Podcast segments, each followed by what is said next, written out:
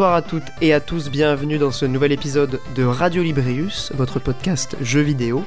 Nous sommes en mars 2020, c'est une période un petit peu compliquée puisque nous sommes en confinement, en tout cas officiellement.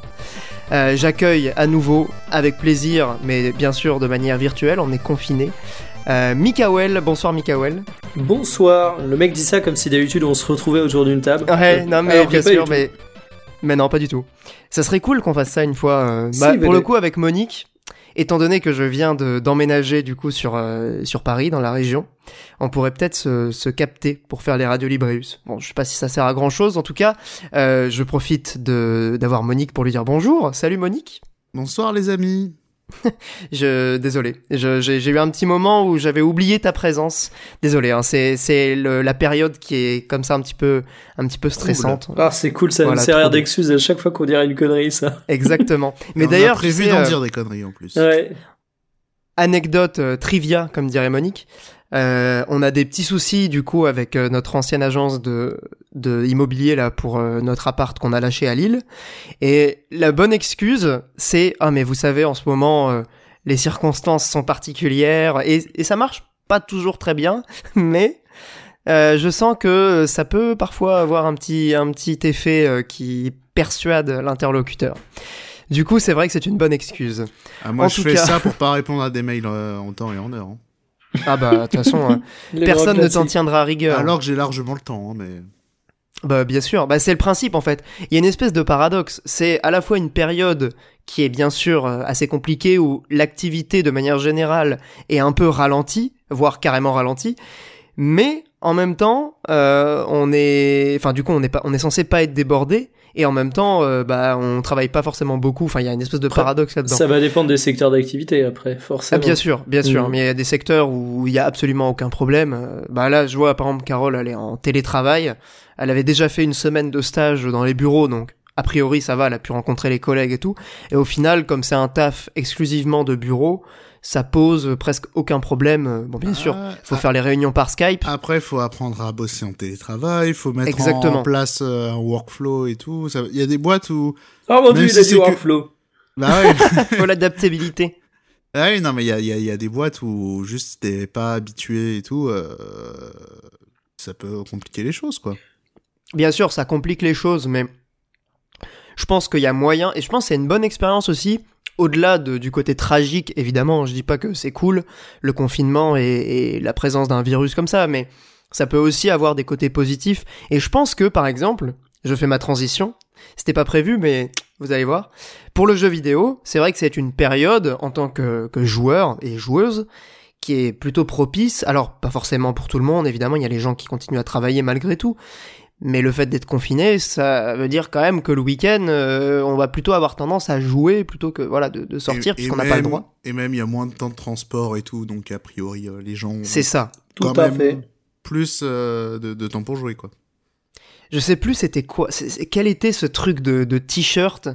Tu sais, un peu le même genre de truc qu'il y avait. euh, euh, je m'en fous d'avoir perdu ma vie parce que j'en ai deux autres. Tu Oh vois, un mon truc comme ça. ouais. ça me donne le cancer à chaque fois que je vois ça. Et voilà, les, les trucs horribles comme ça. Et, et ça me fait penser à un truc dans ce genre où c'était euh, euh, peu importe euh, ma vie, euh, parce que moi je suis gamer, du coup j'en ai un milliard, tu vois, des vies. J'en vis des nouvelles tous les jours grâce aux jeux vidéo. Du coup, est-ce que c'est pas un petit peu ça le, le confinement? Bah après, blague à part, c'est vrai que quand t'es loisir, c'est jouer aux jeux vidéo et regarder des séries Netflix. Le confinement, tu Mm. le vis mieux que des gens qui n'ont pas forcément ces loisirs-là. hein. Ben, de toute façon, enfin, c'est extrêmement, enfin, comment dire, c'est très subjectif. Je veux dire, le, le confinement, moi perso, ça me dérange pas plus que ça. Je sais qu'il y a des personnes, notamment dans l'entourage professionnel de, de Carole, qui sont genre au fond du trou parce que euh, c'est pas du tout un, un mode de vie et, et une manière de, de, de passer son temps, ses loisirs, qui leur convient. Tu vois, il y a des gens, ils sortent dès qu'ils ont l'occasion de le faire. Bah genre Moi, les vieux, hein, typiquement, là, avec le confinement dans la rue, avec des vieux. hein. Ouais, non, mais bien sûr. Bah, de toute façon, là, quand je fais mes courses, je vois euh, des joggers, donc euh, bon, pas forcément hyper vieux tous, La mais moitié de la population s'est mis au jogging. Par contre, je pense Exactement. qu'en termes de sport, c'est formidable ce qui arrive à la France, mec. c'est bah après euh, c'est c'est vrai que ça peut détendre et tout, hein, Et mais autre c'est ça, c'est des phénomène, joggers, des joggers et des personnes âgées. Il y a pas Au- autre phénomène pour le sport aussi, Ring Fit Adventure est toujours en rupture de stock. et il va être restocké d'ailleurs. Ouais. Ils ont annoncé des re- des restocks là. Mais moi, ça m'intéresse hein, d'ailleurs, euh, Ring Fit du coup. Ouais, En pareil. ça peut être ton, l'occasion. ton petit appartement de, de l'odeur de sueur quand tu feras. ouais, euh, exactement. Il y a le T'es- DLC, Après, ça va, euh, on a une grande baie vitrée, du coup, on peut facilement c'est cool, ça. aérer, tu vois. Il y a un DLC Zelda là en plus, je crois qu'il a été annoncé pendant le Nintendo, le Nintendo Direct Mini. Ah, j'ai pas vu. J'ai zappé la partie euh, Ring Fit parce que du coup, j'ai pas le jeu. Et Euh, ça je te faisais une pas trop. habile transition. Ah, magnifique. Merci, euh, mon cher, euh, mon cher Monique. Euh, bah, D'ailleurs, puisque voilà, euh, on parle de Zelda, Nintendo Direct. Euh, bon, le Nintendo Direct Mini, c'était un peu la surprise. euh, c'était hier ou avant-hier? C'était hier, je crois. Ouais, je crois aussi. À l'heure où on enregistre. Bah, du coup, c'est plutôt pas mal qu'on ait reporté euh, de, de une journée euh, l'enregistrement, parce que du coup, on a, on a pu euh, voir ce Nintendo Direct Mini. Avec les Bon, millions évidemment. d'annonces, ça aurait été bête de passer des- à côté. Des, des milliards, tu veux dire, mon cher Mikael. En plus, je suis mauvaise langue, il y en a une qui m'intéresse et qui, qui tombait parfaitement dans la discussion. Donc, euh, Eh bien, bah, je, te, je te laisse. On va peut-être pas débriefer tous les jeux qui ont été euh, qui ont été présentés, mais bon, si vous deviez en choisir un ou deux comme ça, qu'est-ce qui vous a qui vous a hypé ou, ou tapé dans l'œil? Le collector de Xenodieu, hein. Évidemment. et quoi d'autre? J'ai j'ai très très très fort hésité aujourd'hui à le, à le précommander, mais je- pour l'instant, je n'ai pas encore craqué. Ah, moi, ne m'influence pas, Monique, ne m'influence. Ah, j'ai cassé ma pudeur, hein, direct. Dès que j'ai vu la préco, j'ai fait hop, par ici. C'est parti. Bah oui, il y a ça, et, euh, et voilà. Tellement hâte Alors- de le refaire. Du coup, je- j'en profite pour te poser une question en live, Monique. Euh, faut- alors, faut savoir que euh, j'avais déjà parlé il y a quelques mois à Monique de mon envie de faire Xenoblade Chronicles 2. Euh, je suis extrêmement impatient de le mettre dans ma Switch. Est-ce que tu me conseilles d'attendre le remake du premier ou non? Ah, c'est super dur euh, comme En question. sachant que là, je suis typiquement dans le genre de période où je peux me faire mes 80 heures de Xenoblade Chronicles 2, tu vois. Mais tu l'as fait le premier ou pas Mais euh, non, justement. Ah, mais faut le faire, il est trop trop bien. Ben, je le ferai, mais en fait, vu qu'il sort en mai en remake, euh, est-ce que je, je, je suis patient ou est-ce que je fais mon gros Yankee et je sors tout de suite la CB pour Moi, je prendre pense le qu'il 2 Vraiment une il faut écouter hein. l'avis de Monique Consulting. C'est super dur comme question parce que je. Il y a un truc que je m'inquiète un peu à refaire euh, Xenoblade, c'est le système de combat. Je me demande s'il va pas faire. Il va pas sembler a- un petit peu que comparé euh, aux 2 et au X, qui ont globalement repris la même base mais qui ont rajouté des couches. Et là, Ouais. revenir à- au truc assez dépouillé du premier, je sais pas, je sais pas du tout comment, comment je vais le vivre. C'est vrai que c'est Euh. pas non plus le point fort du jeu, les, les combats. Ah, Après, moi, je les trouve pas du tout ratés. Ils sont bien, mais c'est pas non plus le. le- Moi, j'avoue que, avec le recul, je trouve que il y avait. À l'époque, c'était clair, hyper, clairement hyper novateur et ça, ça a un petit peu mis tout le monde à terre parce que c'était très très intéressant. Mais c'est vrai, que, comme tu dis, depuis, il y a eu quand même beaucoup de, à la fois les Xenoblade, mais bien sûr, il y a eu des itérations de ces systèmes-là qui ont été développés dans les MMO et dans plein d'autres styles de jeux et, et j'ai peur que c'est que pas ça fasse que- un peu vieillot, quoi. Je sais pas, parce que le système de combat des, des, des Xeno est tellement particulier, je connais pas vraiment d'équivalent. Effectivement, il y a le côté auto-attaque qui ressemble euh, au MMO ou au MOBA, euh, tout ça. Mais euh, rien que typiquement, le, le fait de te placer euh, autour de l'ennemi, euh, le fait d'avoir des cooldowns, mais aussi des anti-cooldowns. Euh, je sais pas s'il y en avait dans le premier, ça se l'a dit. Mais euh, Ça me dit rien sur les anti-cooldowns. hein. bah, par exemple, dans le X, il y avait beaucoup ça, où en fait, c'est genre, t'as un sort, tu, si tu l'utilises pas et que tu fais des attaques, euh, des Ouais. auto-attaques, euh, sachant que t'as deux armes, fonction de l'arme, ça charge des sorts ou pas, euh, ça rajoute, on va dire, quand la, la, la jauge elle est à la moitié, ça rajoute un effet, et quand elle est complète, ça rajoute un deuxième effet. Et du coup, ça, ça apportait une profondeur de combat totalement dingue euh, à celui du X. Euh, celui du 2 aussi, euh, il est un peu assommant au niveau des combats. Mais cela dit, Plus que le X, du coup? Ouais, ouais, ouais, ouais. Le... Enfin, ah, c'est dur. Parce que le, le X, justement, c'est là où il était très proche de Breath of the Wild sur pas mal de points, et notamment sur le côté, genre, tu fais un. Comment dire Tu fais une intro, et hlas, voilà, le jeu il te donne tout. et euh... Ah oui, donc t'as même pas, euh, t'as et- même pas de compétences à débloquer ou quoi? Non, enfin si t'en as, mais c'est juste que t'as tous les presque tous les éléments de gameplay quasiment dès le départ dans le X et c'est assez vertigineux de tout. euh, Ouais, ça, ça doit tout être un peu compliqué. Un peu à la Monster Hunter, du coup. Où ouais, c'est galère un au début, ouais. tu vois, de comprendre le, le, le, de le savoir quelle arme tu prends et tout machin. euh, ouais. Ouais. Ouais, Xenoblade X c'était assez sauvage de ce côté-là. Là, le 2 par exemple, c'est vrai qu'ils mettent. ouais, les, les combats avant de vraiment montrer leur potentiel, euh, ils mettent bien 30 heures.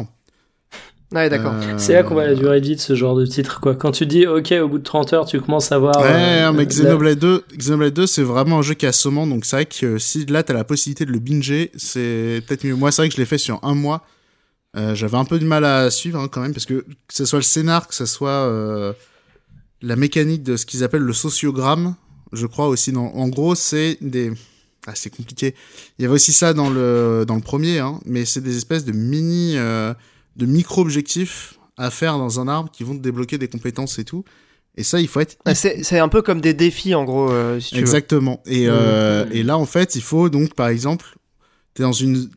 Ça suit en plus le déroulement du jeu. Donc, c'est-à-dire quand t'es dans une zone, il faut bien tuer le bon nombre d'ennemis avec telle ou telle arme. Faut Ouais, vraiment. Oh, ça a l'air casse-couille euh. comme ça.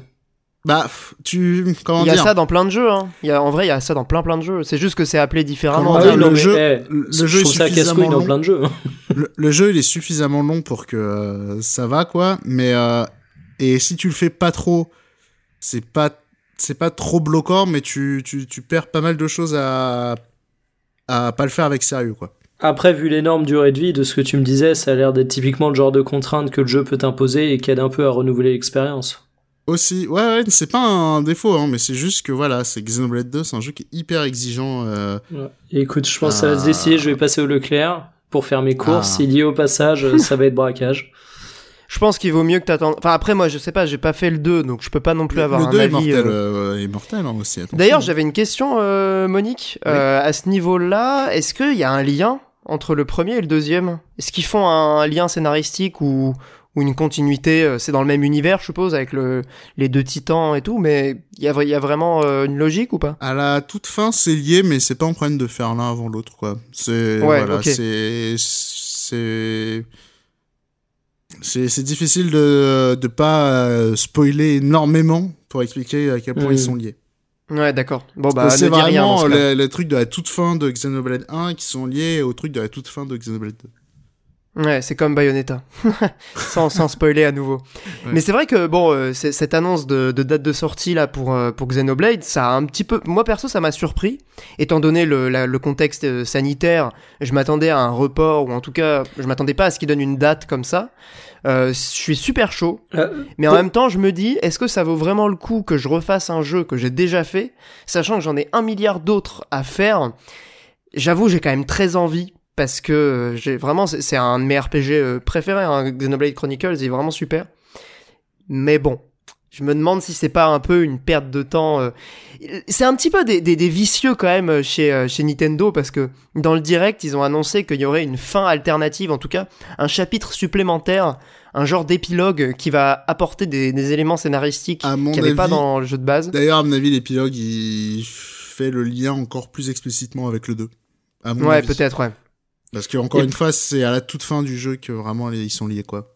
Mais du coup, c'est vraiment des, c'est vraiment des vicieux parce que j'ai tellement envie de le refaire du coup parce que, enfin, j'avais pas vraiment d'argument et là, ils, ils m'ont donné le bon prétexte, si tu veux, pour, Ah, euh, et même euh, pour me le prendre. le- le- la retouche graphique et tout, elle est super. Ouais. euh. C'est Ah. assez dingue. Après, moi, j'avais joué sur, euh, sur émulateur aussi, donc. euh, Et Ah, pourquoi fait l'annonce d'une date 3DS, t'a surpris, euh, Olbius? Pardon, j'ai j'ai pas entendu. Pourquoi l'annonce d'une date t'a surpris étant donné le contexte Bah- Parce que autant, tu vois, je me, je me projette très bien sur les problématiques que ça peut donner pour Ouais. des, Bah, sur, des sur lancements l'approvisionnement, d'envergure surtout. type console, mais autant sur des jeux. euh. Bah, il y a quand même, euh, c'est, enfin, il y a quand même un, un problème de production actuellement. Euh, La plupart des usines sont ralenties ou. Ouais, mais c'est com- c'est compliqué parce qu'en fait, c'est pas toutes les usines non plus qui sont euh, vraiment ralenties.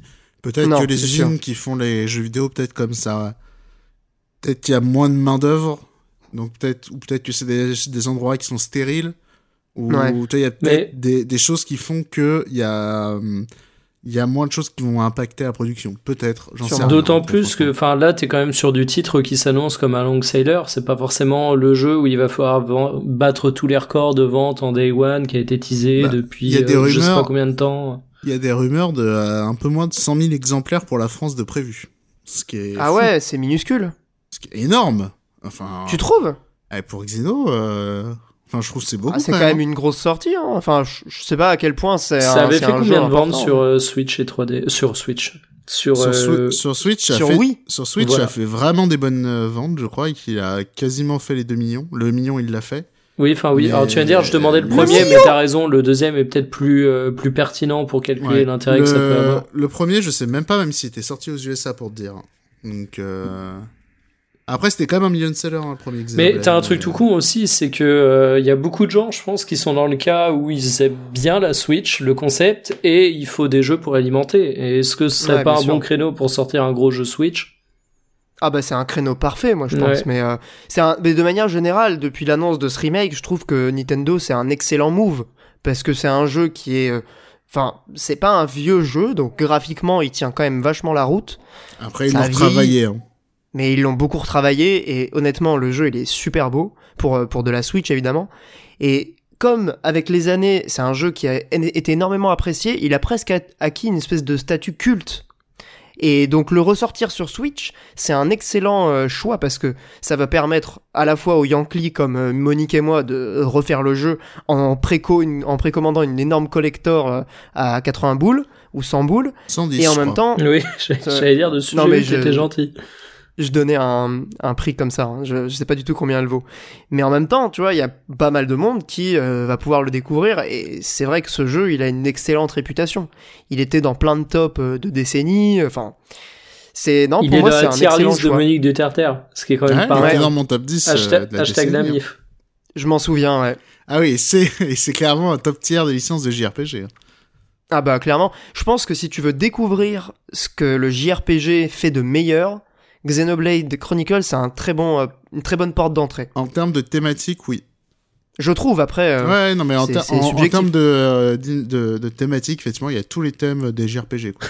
ouais, Ah, la- à la fois la narration. Vivement le Radio euh, Librius quand je vous dirais putain mais les mecs vous me l'avez survendu, je suis déçu, je trouve bien Bah non, en mais- dessous beaucoup de JRPG ou l'inverse, Ah. j'espère l'inverse. C'est- possible, Ouais. hein, mais vraiment, en scénar, il y a tous les trucs des JRPG, euh, le méchant empire, la métaphore euh, des... euh, de euh, les- la métaphore écologique euh, et tout. Mais ça et, tombe, pour le coup, je trouve que ça euh, tombe les pas dans le allusions à cliché, hein. Dieu, tout ça. Enfin, en tout cas, moi, comment je l'ai vécu, j'étais encore assez jeune, mais je trouve que c'est un jeu qui est subtil dans la manière où, il présente ces thématiques, justement. Il est juste très très bien écrit. hein. Ouais, c'est ça. Et c'est vrai que pour un RPG japonais, c'est pas un truc hyper commun. On va pas se mentir, il y a quand même beaucoup de JRPG qui sont euh, écrits à la truelle ou, Ouais, ou avec autre chose. hein. Pas, pas vraiment d'accord, mais Ah ouais? Ça tombe facilement dans le cliché. En fait, c'est ça. Je trouve ça tombe facilement dans le, dans le cliché. euh, Ça aussi- se parodie presque le. c'est- ouais mais est-ce que ça veut dire que c'est mal écrit pour autant? Est-ce que c'est pas Mm. justement des, des, des codes, des grandes règles qui, qui donnent Ouais. un, un cadre d'écriture qui est après plus ou moins bien exploité mais... Et- et- Si c'était parodique, ça me gênerait pas. Ouais, mais il y a pas Par que ça, exemple, que- Doom, c'est très parodique, ça me gêne pas, mais un JRPG, ça se prend souvent Ouais, au sérieux. justement, attends. La violence là, de cette phrase. Si c'était parodique, ça me gênerait pas. Là, là où je pense qu'il y a un truc qui est important, c'est que quand même, euh, je pense vraiment qu'il y a une histoire de qualité de la traduction et la localisation à, Mm. à prendre en compte. Et, Ah, bien sûr, euh, euh, dans, dans justement les qualités d'écriture, parce que effectivement FF7, euh, enfin, les, les dialogues étaient massacrés. Bon, ouais, FF7 c'est encore autre chose, t'as des phrases voilà. qui n'ont pas de sens quoi. Je, je l'ai refait en français hein, encore une fois dans, dans sa trad c'était la originale. norme. Je vais pas dire que c'était la norme dans les années 90, mais quand même, hein, on perdait vraiment énormément Mm. de choses aux localisations. Et là, déjà aujourd'hui, c'est moins le cas. Et en plus, euh, les jeux Nintendo, en termes de localisation, d'écriture, c'est souvent le haut du panier, quoi. Il faut. Voilà, le jeu dont je vais parler tout à l'heure, euh, c'est un très bon exemple. Ah, tu nous teases, Oui. mon cher Monique. Mais ouais, du coup, euh, FF7, tu l'as refait sur Switch, euh, Mikael? Pas Non, du tout, je l'ai refait sur PC sur émulateur Ah ouais? et jamais je le referai en... Et alors que je l'avais racheté en version légale sur PC, pour anecdote. Et, euh, et non, jamais, en fait, le mode accéléré, quand t'as déjà fait le jeu euh, trois ou quatre fois, ou deux ou trois fois, je sais même plus, mais euh, c'est la vie. C'est Bah ouais. la vie, Mais il y c'est a pas vie. sur le- la Si- version PC Si, un mode accéléré sur la version Switch et PC, je crois. hein. Ouais, sur la version Switch, il y a Ah un bah mode tu vois, je x3. m'en souvenais plus du tout. Mais il y a plein de trucs. Est-ce qu'il y a un mode où, alors ça j'avoue, c'est un truc de pute et de de de, de lâche que je suis. Euh, le le mode pour euh, pour sauvegarder n'importe Non. quand. Il y a pas ça sur euh, Switch. Euh, peut-être Non, non, pas. il y est pas. Je crois pas. Euh, quoique. Ah, j'ai un doute Parce que si tu veux l'émulation, euh, moi je m'en souviens quand j'avais fait ma version PC, euh, je, je- le retour était un peu rude quoi. Non mais c'est normal, la- l'émulation, enfin même pour les jeux de plateforme euh, assez durs, tu sauves, c'est de la, c'est de la photo save en fait, tu sauves, euh, Fire- sauvegardes vraiment un Après, instant qu'on soit clair, j'aurais pas fait ça sur un jeu que je découvrais. hein. C'était parce Ah, que j'avais ah, fait le jeu ça 40 dépend. fois, donc. euh, ça dépend des jeux. Hein. Honnêtement, Moi Fire j'avoue, Emblem euh, 4, Mother euh, 3, euh, Fire Emblem j'ai fait 4, des, des, des saves. Hein. Fire Emblem 4, euh, moi en début d'année, là, si j'avais pas ça, si j'avais pas euh, l'action replay, les annonces rapides et tout, ça aurait Ouais. été vachement compliqué. Hein.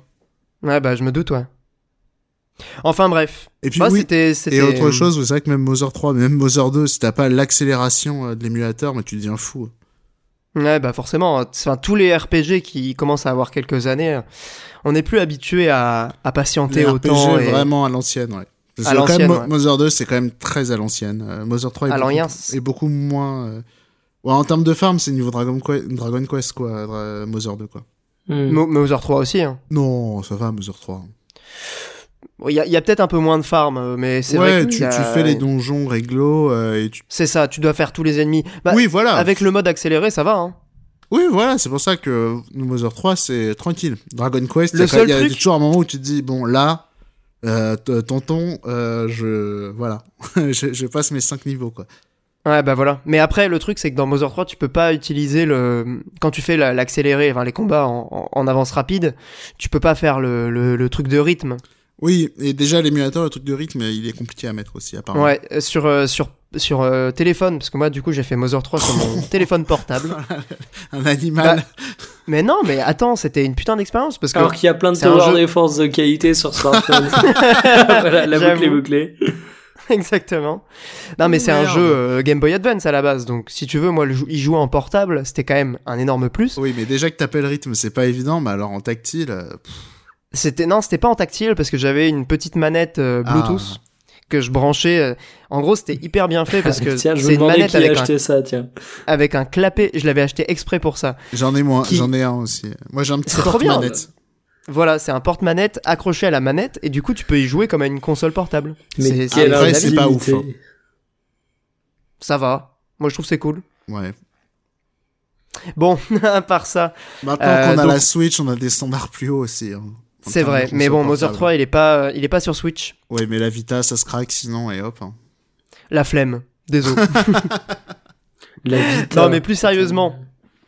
Euh, Nintendo Direct, je crois qu'on a, on a fait Oh, un peu on le tour, on a dit, parlé des, des trucs importants. On a, on a parlé d'un jeu. C'est beau. Voilà, bah le, le truc on important. a fait de 20 Nintendo minutes Direct. dessus, donc bon. Ah Oui. non, il y a un autre truc. Il y a un autre truc, les amis. Il Il faut y a absolument Arms que j'en qui va parle. être euh, gratuit pendant quelques mois. euh, non mais fait- Osef, le perso de, de Arms dans Smash Bros. Oh putain, vous êtes chiant avec non mais Smash on, Bros. on est où On est non, où là il y a Arms jouable aussi là pour les abonnés. Non mais euh, Osef de ça, euh, Monique. C'est quoi cette histoire de perso de Arms dans, dans Smash? Pourquoi pas Ouais, euh, je sais pas. Je suis, je suis Moi, très je très suis- dubitatif. hein. Moi, je suis team. Plus ils mettent des trucs, plus je suis content.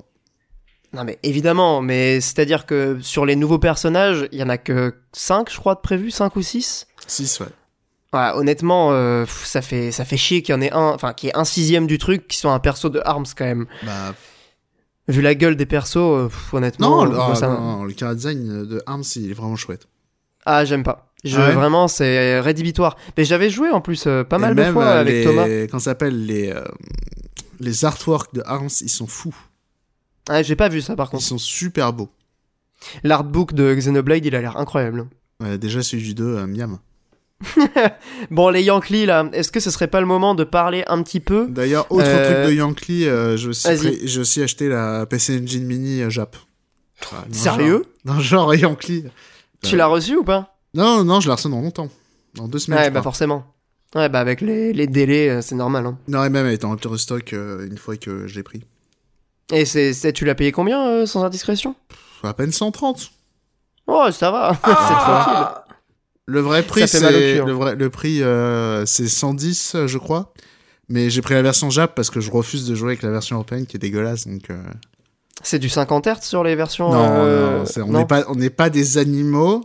c'est juste que la console elle est moche, c'est le modèle noir là. On veut pas Ah oui, d'accord. Ouais, je vois à peu près à quoi elle ressemble. Ah, et s'ils font là, un, un petit super CD-ROM en plastique à mettre à côté, pff, oh là là, la tuerie. Mais en fait, soyons honnêtes, ces objets, c'est pas du tout pour jouer avec, c'est pour Alors. décorer. c'est clairement pour décorer. Alors, d'un, effectivement, je la trouve vraiment trop belle. Et en plus, euh, non, le, le choix des jeux, c'est du euh, quasi sans faute. Et euh, non, il y a pas mal de jeux qui m'intéressent.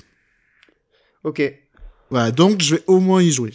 Et rejouer à des jeux que j'ai déjà dosés. euh. Tu vas la brancher, tu vas y jouer pendant une heure et après tu vas la mettre en déco sur une étagère. Non, On non, les euh, bails. déjà avoir une petite machine pour lancer Soldier Blade euh, régulièrement, ça fait toujours plaisir.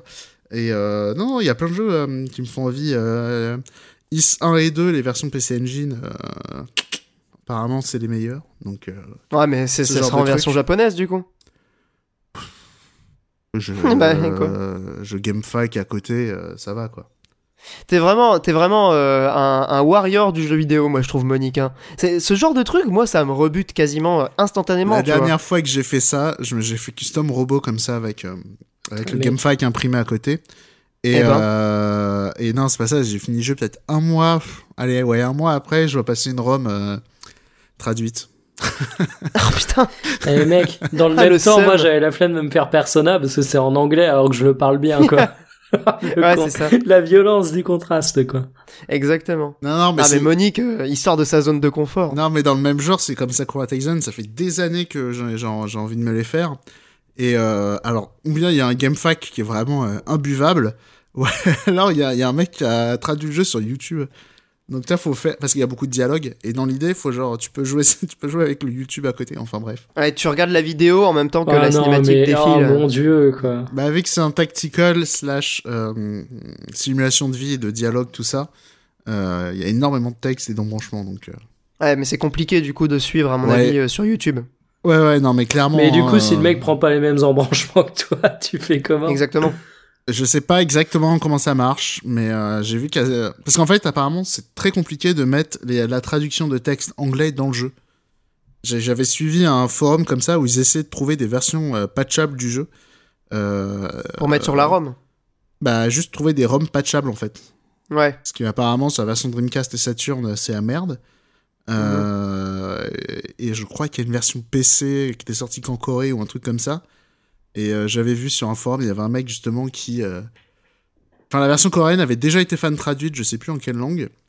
Et euh, apparemment, il y a un mec qui disait, ouais, il y a moyen de mettre les... Enfin bref, on s'en fout. Je me suis dit dans quel tunnel on est parti. En parlant de trucs euh, dont on s'en fout, euh, est-ce que vous voulez parler rapidement des- de la présentation de la, de la PlayStation 5 là, par Marc Cerny? On s'en fout. On s'en fout, voilà. Bon, je dirais Rien quand même que c'était de la merde et que ceux qui disent que c'est pas grave du tout, je, je suis pas d'accord. hein. C'est quand même un très mauvais move de la part de Sony. Mais Ouais, non, je suis assez mais d'accord. Tout le monde s'en fout. euh. Il y a mais que- bah, les gens, il y a que les gens qui regardent des vidéos sur YouTube comme nous euh, qui en ont quelque chose à foutre. Non On mais t'as fout. aussi tous les gens qui étaient abonnés à la chaîne YouTube de PlayStation et ils sont quelques-uns quoi. Enfin si tu veux ils ont streamé ça en Ouais. direct. Je dis non mais je dis pas que ça va avoir un impact sur leur vente. Je dis juste que putain en termes de maladresse c'était quand même assez gigantesque et Mais non, mais euh, tous les gens qui Ah, sont si. abonnés à la chaîne, ils regardent pas toutes les vidéos de la chaîne. Non mais attends, mais non mais t'as c'est une un live. en direct. euh. Non mais Monique, juste, c'est un live de présentation de la PS5. Ils ont communiqué là-dessus en disant, Ils ont un communiqué live. sur tout leur réseau en plus. c'est ça, c'est un live pour le grand public. Ils ont communiqué sur ce- cet élément de langage précis. Si tu veux, la PS5, elle est extrêmement attendue. Actuellement, Sony domine le marché. Et il y a rien vont présenter- à ce propos. Surtout jusqu'à ça. présent ils ont dévoilé qu'un logo donc c'était la première Bah ouais, vraie mais en com même autour temps, de la on sait même pas quand elle va sortir la console. Mais non, justement, Enfin, c'était si, ça le principe. euh, c'est-à-dire que année, t'as- des, t'as des centaines de millions de personnes qui ont rien à se mettre sous la dent, qui sont à l'affût de la moindre information. Oh. Tu vas publier sur tous tes réseaux une conférence qui présente l'architecture de la console et tu te retrouves face à la conférence qu'on a vue. Honnêtement, je pense que les gens, honnêtement, je pense que les gens, ils ont peut-être d'autres choses en tête. Et en plus, euh, enfin, je veux dire, la PS4, elle est pas morte. Il y a encore plein de jeux qui arrivent et tout. Ah, ça va, les gens ont pas trop la dalle, je pense. Oh, arrête. euh, Je sais pas. arrête, Franchement, les arrête. gens, ils ont toujours la dalle. hein. Mec, dès qu'il y a eu l'annonce du logo, c'était en tendance dans euh, 150 pays sur les sujets de Certes. discussion Twitter. Enfin, je te- Certes, encore une si fois, la- je te dis pas que ça va avoir un impact réel sur euh, le lancement de la console et son succès. hein. Je te dis Je veux juste dire, que c'est dans le contexte actu- actuel, par exemple, je pense que si elle est reportée, euh, les gens, ils vont se dire, bah, vas-y, quoi. Enfin, c'est pas. euh, Ça dépend qui, en vrai. hein. Euh, à ouais, part pour les le coup, gamers, euh, les gens, ils vont l'accepter normalement. Écoute, j'ai peut-être pas ta foi en l'humanité. Tu sais, moi, je, je pars du principe que Ouais, non. je j'ai pas ta foi en l'humanité, vraiment. J'ai pas ta foi en l'humanité, tout, tout simplement. Ah voilà, euh, l'ami euh, des gamers et des humains, euh, c'est moi. Exactement. Ah non, non, mais moi je, je te dis pas que moi je j'aimerais que ça se passe comme tu le dis, hein, mais bon, euh, je, je, je vois quand même qu'il y a des personnes qui gueulent parce qu'elles peuvent pas aller sur la plage alors que tout le monde est confiné. Alors Ok, des gens Sasuke. qui oh, ta gueule. Dark Sasuke. Dark Sasuke XXX. Mais non, mais va pas dire le contraire. Tu crois vraiment qu'il y a des gens qui vont accepter tranquillement le report d'un lancement d'une console qu'ils attendent de ouf et euh, où les Non, trois quarts de leur vie hein. tournent autour de Bah, ça? Ils l'accepteront parce euh, qu'ils ont pas le choix, mais euh... Mais le- déjà, ils pleureront leurs grands-parents qui va, qui va y passer avec oh l'épidémie. la violence. Donc euh, ils auront d'autres Ah. problèmes. Hein. plus Pas de ce genre de blague. plus dans le justement, mec, euh, économique à la fin d'année et tout. Alors, bon, quitte y a- à y a- faire des vannes de merde, justement, mec, ton héritage, tu peux l'investir dans une PS5, c'est quand même con si, si elle sort pas, quoi. C'est bien vu. Et c'est lui qui bosse dans le marketing. Hein. Il est fort, il est fort. Non, non, mais, en- j'insiste vraiment, pour moi, c'était une erreur de, de com qui sera sans conséquence, mais je, je ne comprends pas la communication de Sony, vraiment. Ah, je suis totalement euh, d'accord avec Mikael, je, je te rejoins à 100%. C'était une énorme erreur, pas en termes de conférence, parce que la conférence, au départ, elle était prévue pour la GDC qui a été annulée à cause du coronavirus. Mais en termes de communication, rattraper et récupérer une conférence de GDC en la vendant au grand public comme étant le live de présentation de la console, mais, mais qui s'est dit on va faire ça? Enfin, je, je me demande vraiment qui a eu cette idée, parce que c'est vraiment une idée de merde. Une grosse idée de merde. Mettez Mais Julien C à la com de, Microsoft, de Sony, ça ira bien mieux. Je vous le dis tout de suite. Ah bah il est plus fort. ouais. Ah, pff, honnêtement, je, je, je, pense que c'est anecdotique. euh, C'est anecdotique effectivement. Dans, deux semaines, on n'en parle erreur. plus. hein. On en parle déjà plus. C'est juste que Ah oui. je, je oui, me mais souvenais juste de ça dans l'actu. hein, euh, tu remarqueras que je prends toujours les pincettes d'usage en disant, à mon avis, l'impact sur le succès commercial de la console, il sera absolument nul. Mais Ouais, c'est zéro. bon, Je sais pas, la pro- souvenez-vous, la première annonce de la One aussi, c'était à peu près pareil, mais c'était à un mois de l'E3, donc euh, ça limitait Alors, un alors, peu. pour le coup, la One, euh, en matière de communication initiale foirée qui a fait du mal à la suite de la console, je pense que elle, c'était réel. Hein. Certes, Ouais. et autre C'était à chose... l'E3 aussi. Hein. Certes, Oui. et au- autre chose aussi. Moi, je parlais d'avant le 3. Autre chose, la Switch aussi, la toute première annonce. Alors, certes, ça durait pas une heure, ça durait cinq minutes, mais pareil, je me on rappelle pas, pas vu de du jeu et tout. Ah, La première le trailer. euh, Ah, c'était- Avec le les gens sur les toits. Oui, avec euh, bah, le bruit, le, le clic. Je, sais- je, je sais pas Ouais, pourquoi je me rappelle que de ça, quoi. Non, bah c'était moi, moi je trouve que c'était quand même rétrospectivement quand tu vois un peu le, le, le parcours de la console depuis, ça fait quand même euh, c'était quand même fort. Il faut il faut reconnaître que cette bande annonce, elle a clairement elle a pas laissé indifférent. Bah moi, tu comprenais le concept. Après, t'accrochais ou non, ça. mais Oui, c'est sûr que la PS5, euh, bah, on a compris, hein, c'est la PS4 en mieux. Voilà. Voilà, avec un SSD. Mais bon. Mais Et ouais, du mais coup- a- a- après non, le truc par contre qui me saoule effectivement avec euh, l'annonce de la euh, PS5 là, et c'est tous les mecs qui se découvrent ingénieurs informaticiens. oh, tellement d'accord Oh là là. Oh là là. ah c'est Oh là là. Les pires. Ah mais Mais le- c'est mais c'est les Non, mêmes, c'est c'est les le mêmes qui viennent t'expliquer. Mais attends, c'est C'est en ce moment, c'est les mêmes qui viennent t'expliquer euh, comment on, comment on est censé combattre le coronavirus. hein. C'est ils se sont tous improvisés. Ah, euh, grâce à la puissance du SSD de la PS5. eh Voilà. oui mec, ça aide au Bah. calcul. Bah ah, Non pas eu des petits génies, moi je te dis. alors en vrai, je pense qu'effectivement dans la médecine, ils sont déjà équipés de SSD depuis longtemps. Alors, mais ça a dû changer des choses Mec, quand même, je euh, pense. attends, merde, c'est quoi cette application euh, dont on parle beaucoup où tu peux, euh, tu peux euh, louer la puissance de ton PC euh, à la recherche médicale, mais c'est un truc, Ah, je sais pas pourquoi oui, c'est revenu dans l'actu, mais je crois que ça existait déjà sur la PS3. Ouais, quoi. Hold. Non, Hold. Il y y y a plein de jeux Flash aussi, des trucs comme ça. Euh. Donc écoute mec, euh, moi je, je mets mon PC de, de 20h à 20h10 pendant que j'applaudis et je suis sûr que si, euh, si on trouve un vaccin, ce sera grâce à moi. Tra, Et j'espère le beau geste. J'espère que j'aurai une part des bénéfices. Voilà. Eh, bien évidemment. Mais Mikael, on a toujours su que t'étais un, t'étais un homme, euh, voilà, de, de- d'action, un homme de conviction. Ah, Une ben, petite, eh, mec, une petite blockchain comme ça, tu donnes du calcul et c'est en fonction des calculs que tu donnes si si s'ils aboutissent ou pas, tu gagnes des dividendes. C'est un peu Ça, comme jouer au loto, tu vois. Ouais, c'est ça. Ah ouais, c'est, c'est pas mal. On pourrait appeler ça le, le capitalisme. Est-ce que vous pensez que, euh, tu sais, en Angleterre, ils sont vraiment paris sur tout, ils parient sur tout et n'importe quoi, des, des dates de naissance de bébés de la famille royale, etc. Est-ce qu'ils ont parié sur un truc genre les nombres de morts ou la date du vaccin? Ah, ça bah, m'étonnerait même sûr. pas. C'est Bah, c'est- évidemment. c'est un moyen de dédramatiser. Eh ben, moi, je suis tout à fait d'accord. Et d'ailleurs, en parlant de dédramatiser, je, je trouve que le confinement est quand même une période assez propice euh, aux jeux vidéo, comme je l'ai dit tout à l'heure. Et, euh, et du coup, on va pouvoir tranquillement euh, avancer et passer à la, la partie chronique jeux vidéo. Juste, comment vous vivez, vous, cette période, euh, pas forcément uniquement du point de vue du jeu vidéo, mais de manière générale? Est-ce que, bon, toi, je sais que, Mikael, tu continues à taffer en, en télétravail. Monique, t'es obligé malgré tout d'être présent à, à l'hôtel. Bah Comment ça, hein. se passe? Genre, les, les journées, par exemple, Monique, toi qui dois être présent et être euh, toute la journée là-bas, est-ce que tu peux quand même jouer? Comment tu t'occupes? Ah oui, pas oui, heureusement. Euh, non, non, c'est quand même, moi, je fais beaucoup plus d'heures, euh, mais il y a moins de travail, donc. euh, Elles sont moins occupées, ouais. Ouais, c'est ça. Donc, je fais vraiment de la présence, donc j'ai largement le temps de jouer, pas de souci. hein. Très bien. Et ben la Switch, euh, le grand ami des, des petits Ouais, J'ai vadrouilleurs. même ramené ça. la PS4 au bureau et tout. De vadrouilleur. respect. Ah ouais, d'accord. Ah, mais Bah, c'est j'ai la capture euh, que tu m'avais envoyée, enfin la photo Ouais, que tu m'avais envoyée, Monique. Ouais, Ouais, c'est ça, Le setup de schlag. J'ai- J'ai j'ai fini Yakuza 6 au boulot et tout. Monique a un, Ah, tu bu- l'as fini, ça un y bureau qui est Ouais, plus bon. équipé pour, euh, pour jouer que pour taffer. C'est c'est assez incroyable. Bah, c'est juste mon laptop pour, et un téléphone pour prendre des réservations et les Bon, en annuler. même temps, t'as pas besoin de 36 trucs. ouais. Et du coup, Mikael, ça va? Ça se passe bien? Bah écoute, c'est compliqué? juste casse-couille de, de faire du de faire du télétravail. Euh, Quand certaines personnes parlent de impact économique, vu que j'ai une agence et qu'on bosse pour plein de boîtes, bah on le sent. Inutile de dire que euh, on a un gros client euh, qui a une agence de voyage.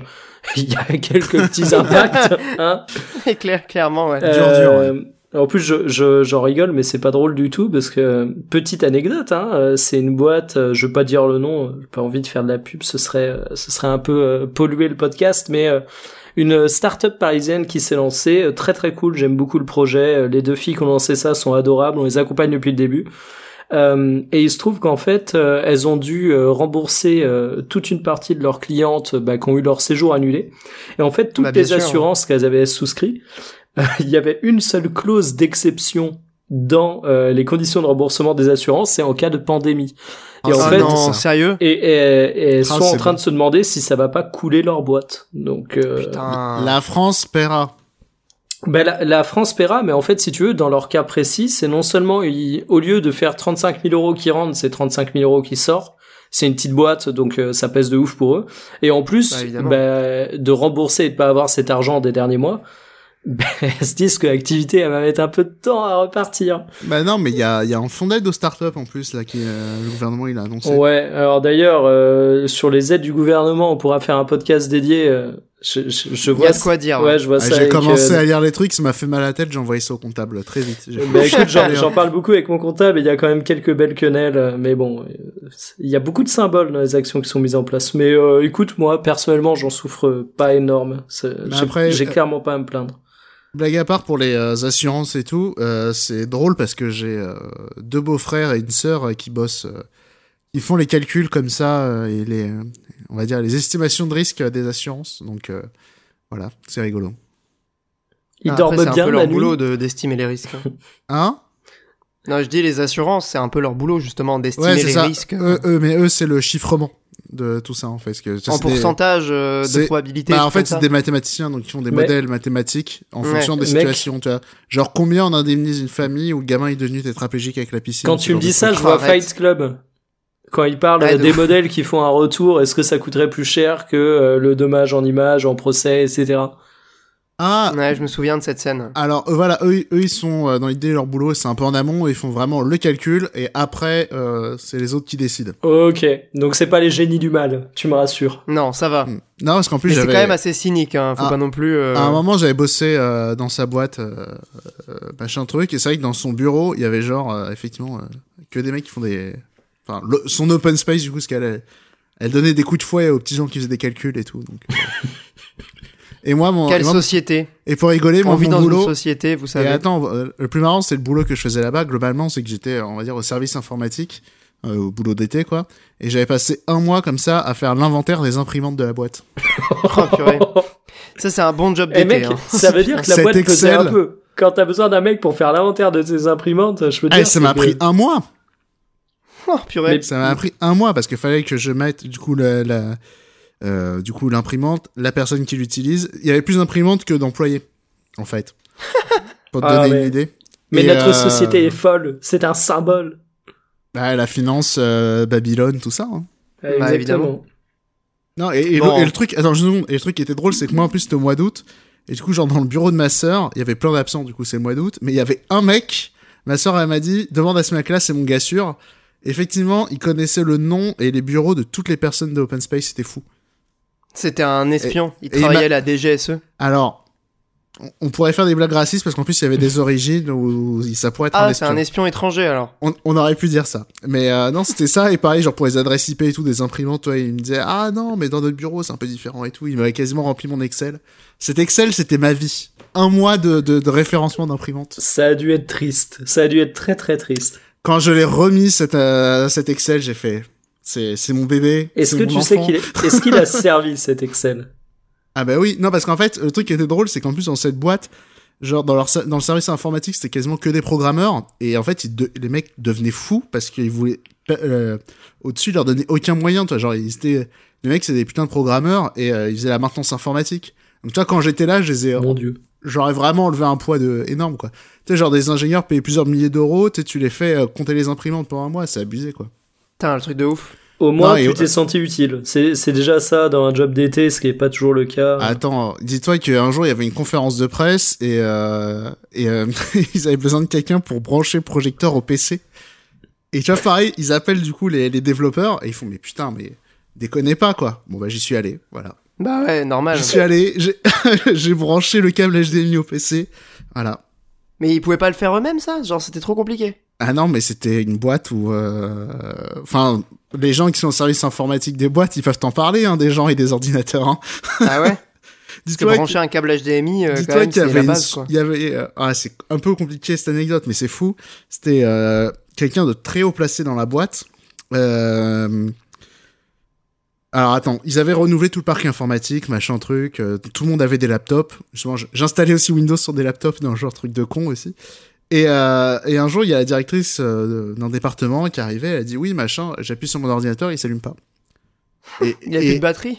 et c'était sur un site qui était loin et les autres mecs ils- transpiraient. Ils disaient, oh là là c'est le jour de la mise en place et tout euh, c'est pas possible c'est une des directrices c'est chaud vas-y va voir va sur place va voir qu'est-ce qui se passe. Putain, le mec de job d'été, on l'envoie au front, quoi. Bah, Exactement. Et t'y bah- allais du coup? Ouais j'y suis allé et euh, en fait la, la nana elle essayait d'allumer le dock de son laptop mais elle avait pas mis le elle avait pas mis le laptop sur le dock Hein Et pas de batterie quoi. bah non elle avait pas mis l'ordinateur en fait il y avait que le dock elle appuyait sur le dock pour l'allumer mais il y avait pas d'ordinateur dessus Ah d'accord. Ah ouais, non, Il y mais avait pas pour. C'est assez improbable. non mais euh, pour te dire à quel point euh, enfin Ok. Les- Il y a des gens et les ordinateurs. Bon, c'était c'était une vieille. Hein. Voilà. En plus, les vieux avec les ordinateurs, euh, laisse tomber. Hein. Alors, qu'est-ce que Ah, t'appelles évidemment. vieux? Parce que le vieux est très relatif. Hein, Ah, elle selon avait les plus de gens. 60 ans. D'accord. Ah oui quand même. Non mais oui, c'est proche de la retraite quoi. Oui, Bon, c'est genre, elle, euh, elle était pas à retraite parce qu'elle devait euh, toucher énormément d'argent euh, en, en restant aussi, je pense. hein. Ouais. Ouais, Genre, bah, après, J'imagine qu'elle soulevait pas des parpaings sous la pluie toute la journée. Ah, mais quoi. justement, c'était euh, genre en haut de la tour de verre et tout, Babylone euh, jusqu'au bout. Hein. C'est ça qui était drôle. Eh ben, Voilà, on a des on est- anecdotes. On est dirigé par des incapables, il faut le dire. Voilà. Est-ce que c'est vraiment la période? En ce moment, c'est l'Union nationale. Et d'ailleurs, en parlant d'Union nation- nationale, euh, est-ce qu'on passerait pas à la partie jeux vidéo? Ça n'a aucun rapport, je sais. Non, c'est parce que du coup, euh, je me dis, est-ce qu'on parlerait Ouais. pas d'un truc euh, qui fait consensus? Un, truc un peu plus léger Je vois vraiment aucun jeu de l'Union nationale, effectivement, dans les jeux qu'on va aborder. Non, il y en a aucun. c'est justement ça qui est L'armée de terre, c'est jamais euh, testé Ouais. à faire du jeu vidéo? De quoi? Est-ce que l'armée a déjà fait des jeux, tu vois, pour recruter Ah. Euh, L'armée américaine, ouais. Oui, America's Army, classique, quoi. Mais... Ah Ouais, mais En en, France, je France. je connais pas pas. d'autres. En France, je crois pas, non. Parce que tu sais, l'armée évolue en France, ils ont lancé une super chaîne YouTube où, où ils te font un Man versus Wild, mais version armée française. Faut que vous Oui, en voir plus- ça, c'est magique. Non, et en plus, eh, blague à part, autre anecdote. quand je suis allé quand je suis allé camper il y a quelques semaines, euh, justement, j'ai fait le feu comme le mec il disait, mais en fait, c'est un peu complètement con. Mais bref. Et pourquoi? Vas-y, euh, donne-moi tes, tes pro-tips pour faire du feu. Ah, bah alors en fait, c'est juste que euh, ah, c'était euh, on est parti camper avec un pote et euh, c'était un peu cafard parce que euh, il faisait du, du coup méga froid et en plus c'était hyper humide et euh, enfin bref, c'est compliqué de faire du feu quoi, avec du bois humide malgré les petites techniques que le mec dit dans la vidéo euh, voilà. Alors que moi, ma technique, pas un petit bidon d'essence, Ouais, voilà, c'est ça. Tu Quelques prends de l'alcool à allumettes. brûler. euh, Alors non, moi mon moi mon mon quand ça s'appelle mon life hack pour faire du feu, c'est que j'ai un petit réchaud à bois électrique qui se recharge Ah bah, en faisant du feu. Mais le Mmh, problème Formidable. le problème c'est que comme t'as du bois humide, euh, il faut qu'il charbonne de ouf et il fait des- pas de lumière et pas de chaleur, enfin peu de lumière, peu de chaleur parce que le bois est trop humide. Et voilà, Mhm. on s'est laissé cailler ce jour-là. Eh bien, on pense, euh, on pense à ce moment. euh, petite minute de silence pour ce, ce passage difficile de la vie de, de Monique. Non, mais c'est vrai qu'après, euh, les, les petites astuces de Touareg, ça fait toujours plaisir. Moi, j'avoue Eh ouais. que c'est c'est toujours bon à prendre. Parce qu'en plus je de devais, je devais partir en trek justement, mais là avec le confinement c'est c'est raté. Je vais partir en Allemagne. Ah, bah mec, t'as qu'à dire que tu vas cueillir des fraises pour un agriculteur qui est dans le coin. On y a pensé, mais on a un pote qui vient d'Allemagne, donc euh, lui, ça peut-être être plus compliqué de venir. ah ouais. Ils sont confinés là-bas aussi. Euh, ouais. Ah ouais, c'est tout le monde en fait. C'est Enfin. quasiment tous les pays. Enfin, là, lui, là où il est. Je... C'est-à-dire là où il est. Parce que tu sais, en Allemagne, ça dépend vachement des.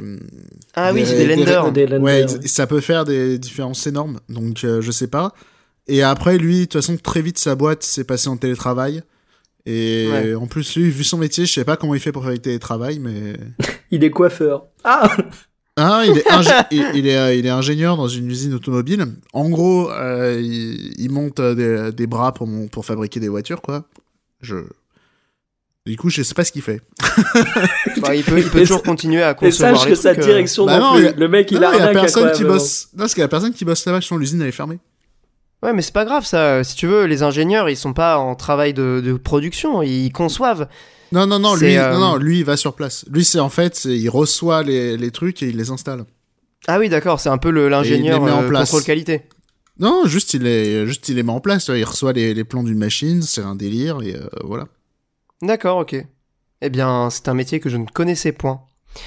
Euh, J'ai pas de transition, je suis désolé. mec, mais cette L'Union fois, euh, nationale et les métiers inconnus. bah ouais, ça va être compliqué. premier podcast sur le camping. On va parler de plusieurs jeux euh, qui risquent de pas faire Union nationale, notamment euh, Ori and the Will of the Wisps. Je sais que Monique ne va pas, ne va pas aimer. Euh, Doom Eternal qu'on va aborder avec euh, Mikael puisqu'on y a joué tous les deux. Euh, a aussi un autre jeu dont, vous, aurez l'identité dans pas longtemps. Et ce cher Monique va nous parler de l'actu brûlante du moment, à savoir Animal Crossing New Horizons. Et ce sera juste après la petite musique.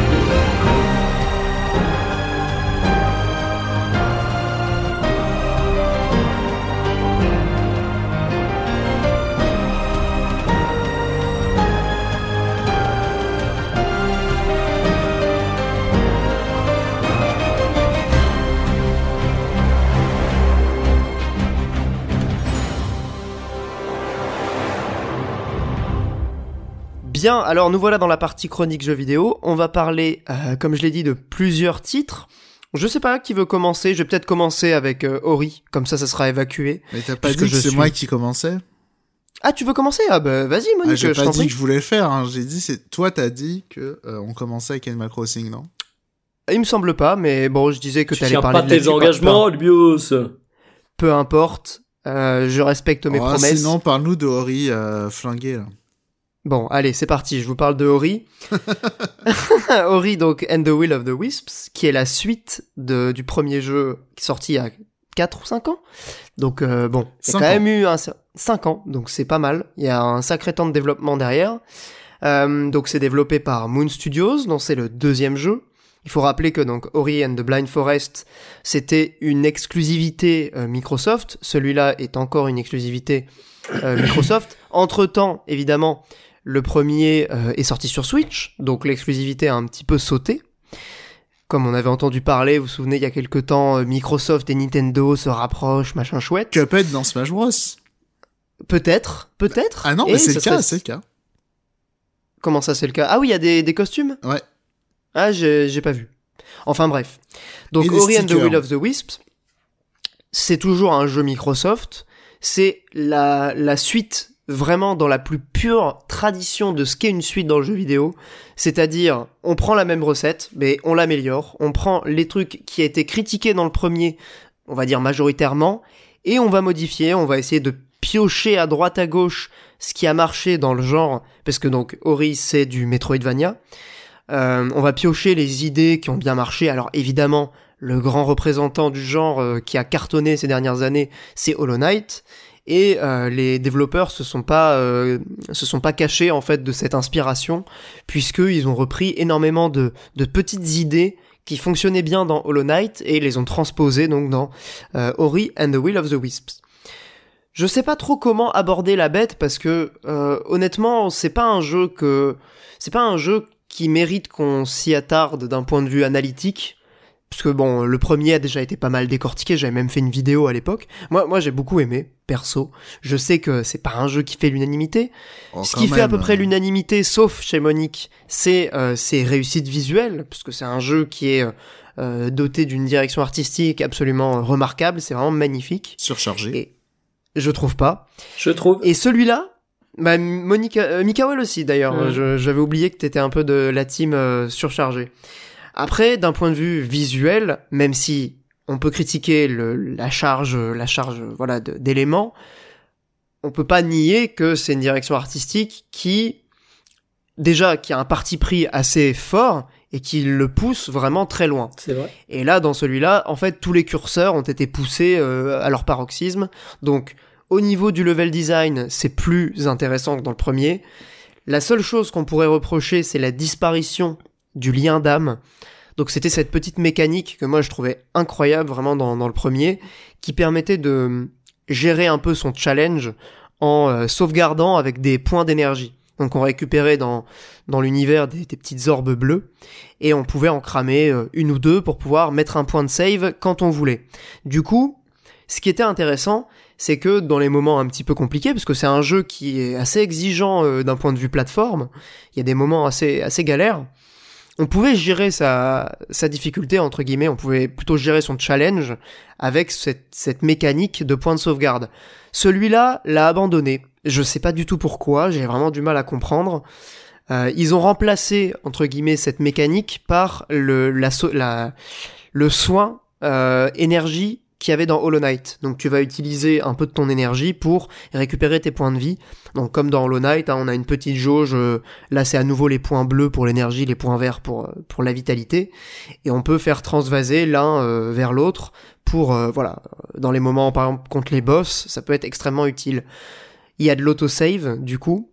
Le jeu de manière générale est peut-être un peu plus accessible étant donné que il y a énormément de sauvegardes automatiques et que du coup bah quand tu meurs en fait euh, c'est pas du tout punitif, tu reprends littéralement une minute avant et voilà. Donc il y a pas trop de pas trop de, de frustration à ce niveau-là. Est-ce que ça apportait vraiment quelque chose dans un Metroidvania justement d'avoir des morts euh, pénalisantes? Bah étant donné que Est-ce que c'était ça un avait pas rien Metroidvania- à foutre là?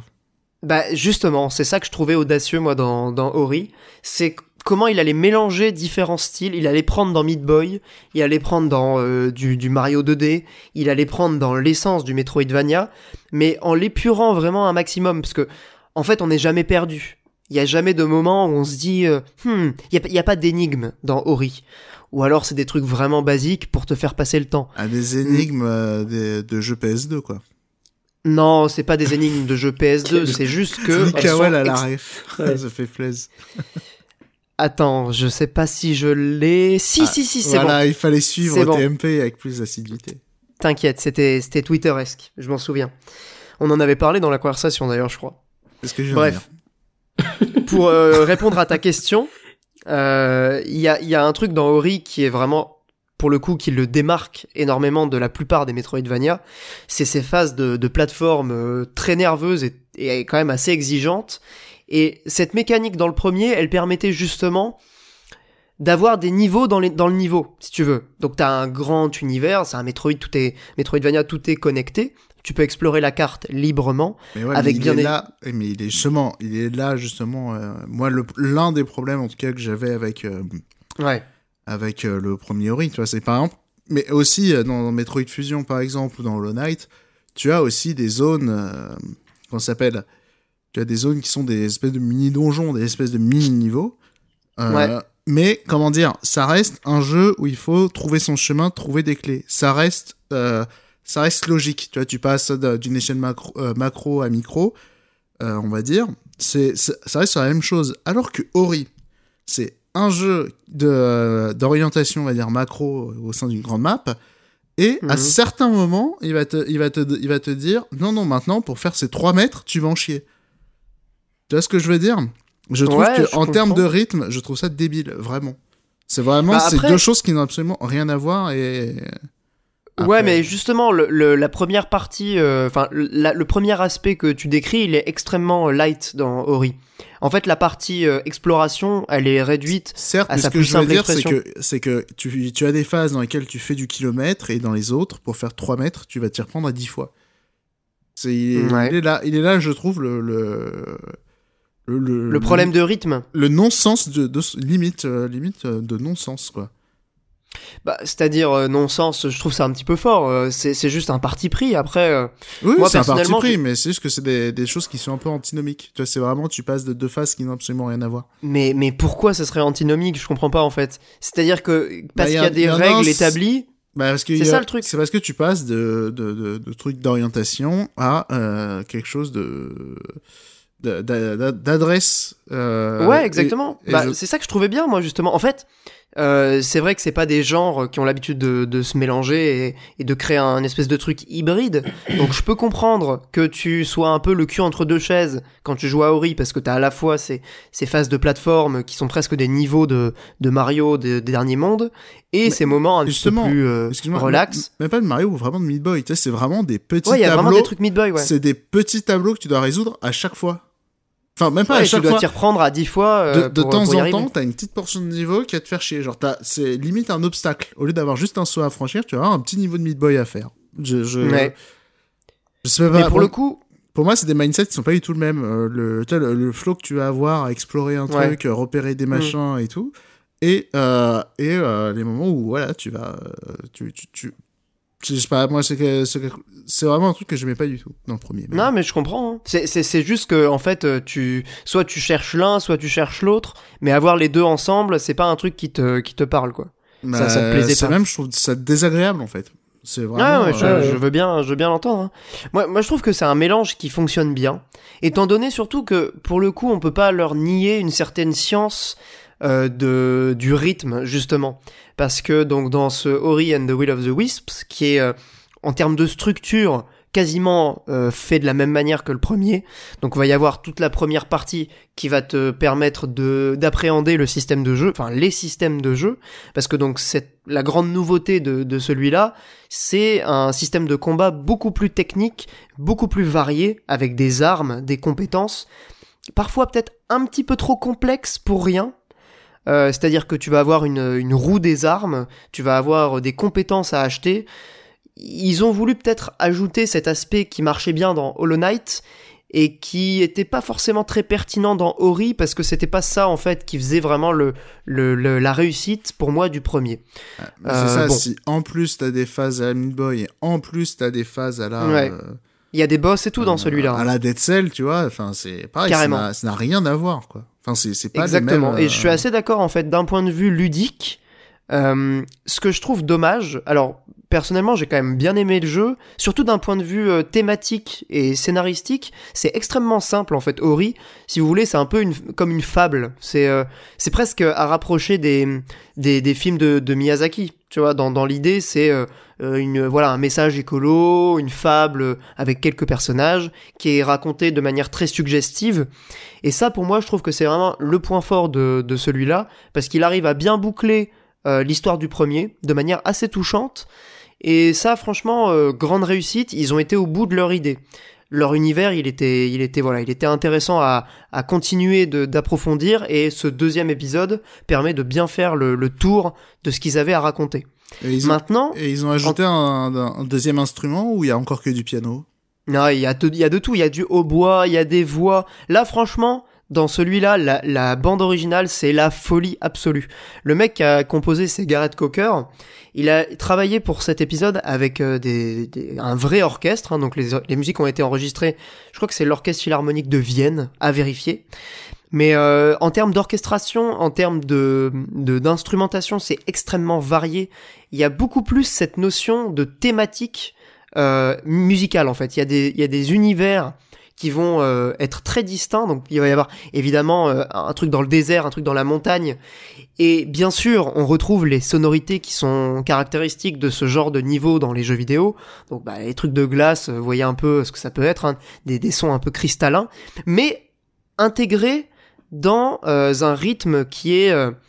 donc il va y avoir des moments un peu plus d'exploration, des moments de plateforme, des moments de combat avec des boss, et tout ça va avoir une identité euh, regroupée sous la bannière de, euh, de l'univers, enfin de la zone dans laquelle tu vas évoluer. Donc tu vas avoir bah, un peu l'univers musical du désert, l'univers musical de, de, de, de, de, la forêt euh, euh, hantée, le côté un peu dark, euh, le, le truc musical de euh, la montagne, enfin bref. Du pas faire classique. du classique, mais pour le coup, c'est vraiment très bien exécuté. Donc ça, vraiment, c'est un truc que Ori euh, and the Will of the Wisps fait mieux que le précédent. Maintenant, d'un point de vue ludique, et c'est là où, pour le coup, je pense on, peut peut-être trouver un, un accord euh, sur euh, le dosage de mélange que tu peux faire, en fait, entre différents genres. En plus de ce mélange que moi je trouvais pas mal entre exploration et plateforme un petit peu euh, ardu, il va y avoir dans celui-là du combat, donc une dimension un peu RPG, un peu un peu action action, action RPG. Action RPG. Pardon, action. J'ai fait un mélange de action et de euh, action. Ça a fait action. Désolé, c'était horrible. Dailymotion. hein. Dailymotion, voilà, c'est ça. Euh, et pour moi, je, enfin, je trouve qu'ils se sont un petit peu éparpillés euh, dans les systèmes. Ils ont surcomplexifié un truc qui n'avait pas, euh, qui n'avait pas besoin d'être complexifié en fait. Et euh, Est-ce que c'est pas ça dommage. le vrai syndrome de la suite? C'est un peu ça, je pense, euh, le, le piège dans lequel ils sont tombés. Maintenant, ce qui est quand même assez paradoxal, c'est que il y a quand même des trucs en termes de, de, de, de gameplay, en termes, en termes ludiques, qui sont plus réussis que dans le premier. Le level design, il est beaucoup plus riche. Il y a tellement d'idées. Il y a des, des compétences qui sont vraiment trop bien foutues. Genre, le grappin, il est incroyablement bien pensé. Il y a des, il y a des dashs. Le game feel de Ori, c'est, il a, il a jamais été aussi bon. Il est encore meilleur que dans le premier. C'est, enfin, pour moi, c'est un aussi, bonheur c'est un- absolu. Ça aussi, le game feel du jeu, j'aimais pas du tout. Parce que j'aime pas la, la Ouais, gueule mais- de la petite crotte que tu joues. Là. Petite crotte. Bah, c'est Arrête, parce que c'est un personnage euh, c'est un hyper attachant. C'est un petit curseur blanc, euh, on dirait une, euh, une flèche de souris de Windows. Mais c'est un esprit, c'est En plus, le personnage, il est minuscule à l'écran. Donc, Mais justement, et il est luminescent pour qu'on le voit bien. Oui, mais c'est pour ça que je dis vraiment, ça ressemble à la souris de Windows. Oh putain, Ah, mais c'est Quelle le pas, plus grand des calmes. mais c'est pas, quel scandale. mais c'est pas une attaque, c'est.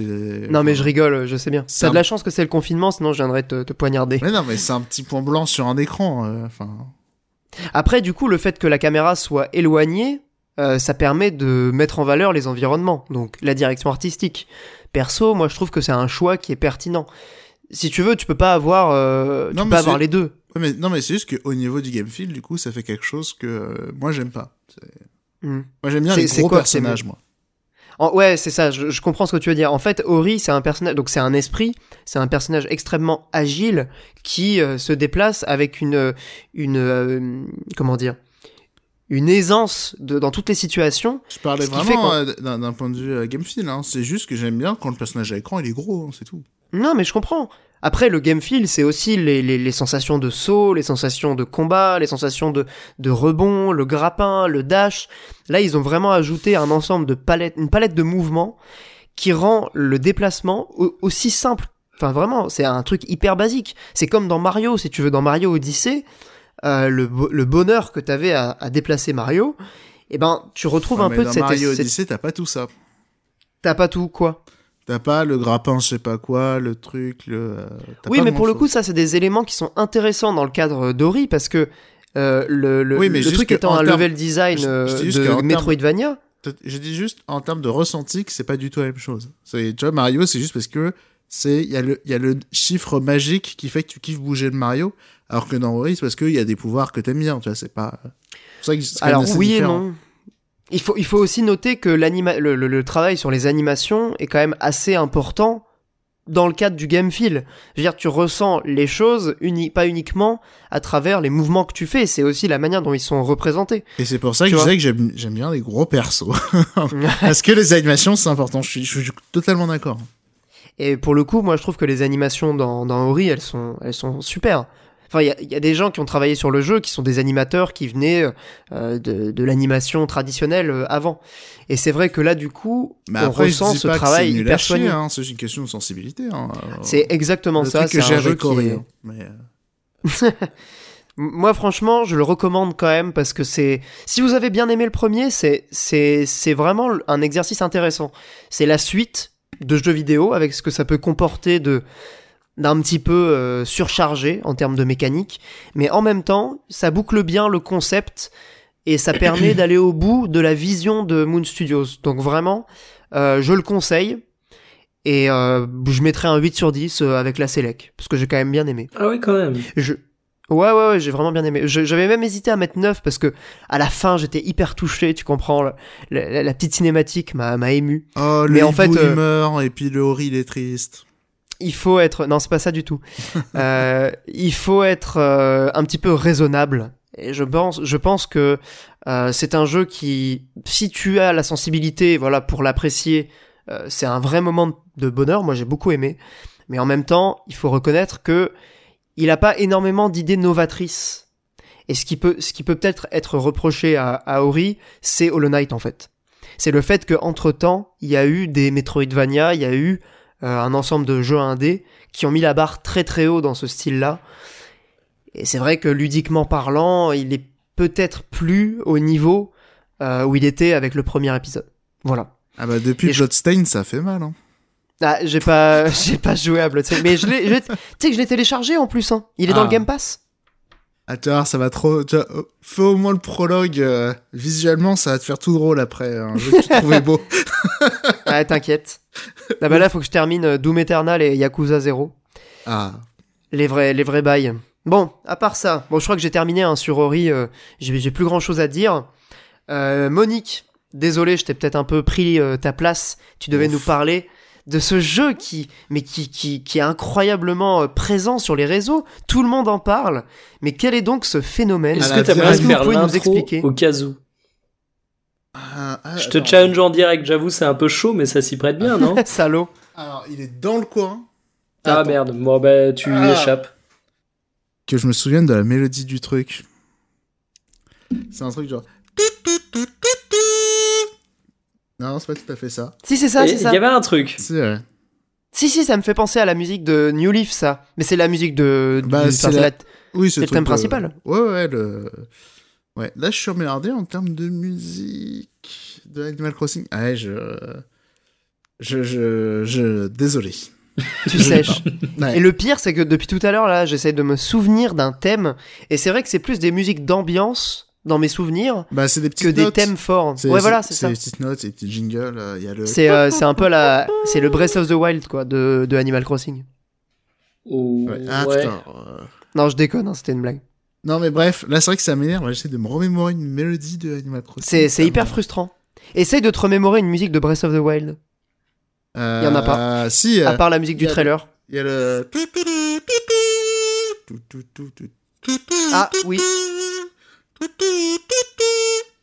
Le, le truc, euh, l'oiseau avec son accordéon. pas du tout. Ah, Parce que je me, je me souviens plus très bien exactement ce que c'est le, le truc. ah, ça m'énerve, j'arrive pas à me souvenir non plus. Ah, c'est frustrant.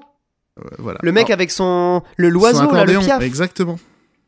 Ah putain, quelqu'un peut la mettre Désolé, hein, Euh. ça me frustre trop. C'est le thème de casse. Ouais, exactement. Et d'ailleurs, le remix dans Smash Bros. est fait par Yoko Shimomura. Il est incroyable ce remix. Il est incroyable, ouais, totalement. Bah, Queen Shimomura.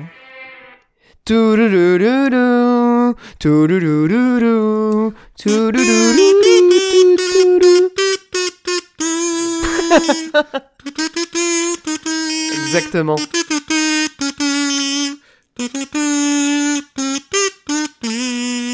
Un truc Bravo. Genre. C'est exactement ça. Mais d'ailleurs, ça me donne envie d'écouter le, de me réécouter le, le, le- le remix de Smash. Et, euh, ouais. et elle a fait un remix aussi de, de, de Fatal Fury spécial aussi, qui était à peu près dans le même genre. euh, et Excellent. mortel. Mais grande madame, hein, Yoko Shimomura, Ouais. respect. Hein. Euh, surtout pour son travail sur notre saga préférée, Kingdom Hearts. Donc, Mm. C'était pas elle qui avait fait la musique du 3 si? Euh, de, euh, elle a Kingdom fait Hearts des 3. musiques de Kingdom Hearts. Mais arrête de m'embêter. Parce que les musiques du 3, elles m'ont pas marqué. Hein. oh Mais en plus, il y a plein de remixes de, de Disney euh, dans les musiques de Kingdom Hearts. Peut-être moins le Oui, cas c'est ça. aujourd'hui. euh. C'est peut-être pour ça. hein. Je me souviens, le thème du Mickey, de, de Mickey, c'était euh, celle, euh, c'était la mélodie du, du Mickey Mouse Club. Euh, Ouais. Ça faisait comment? Ça faisait, euh, attends, euh, euh, attendez que je me souvienne. Vas-y, Monique. Pa- parlez, ça va me revenir. Attendez. En attendant, je pense qu'il faut rappeler, il faut rappeler que la musique, oh pardon, j'ai tapé dans le micro. La, la musique d'intro de Kingdom Hearts 3, c'est euh, Skrillex.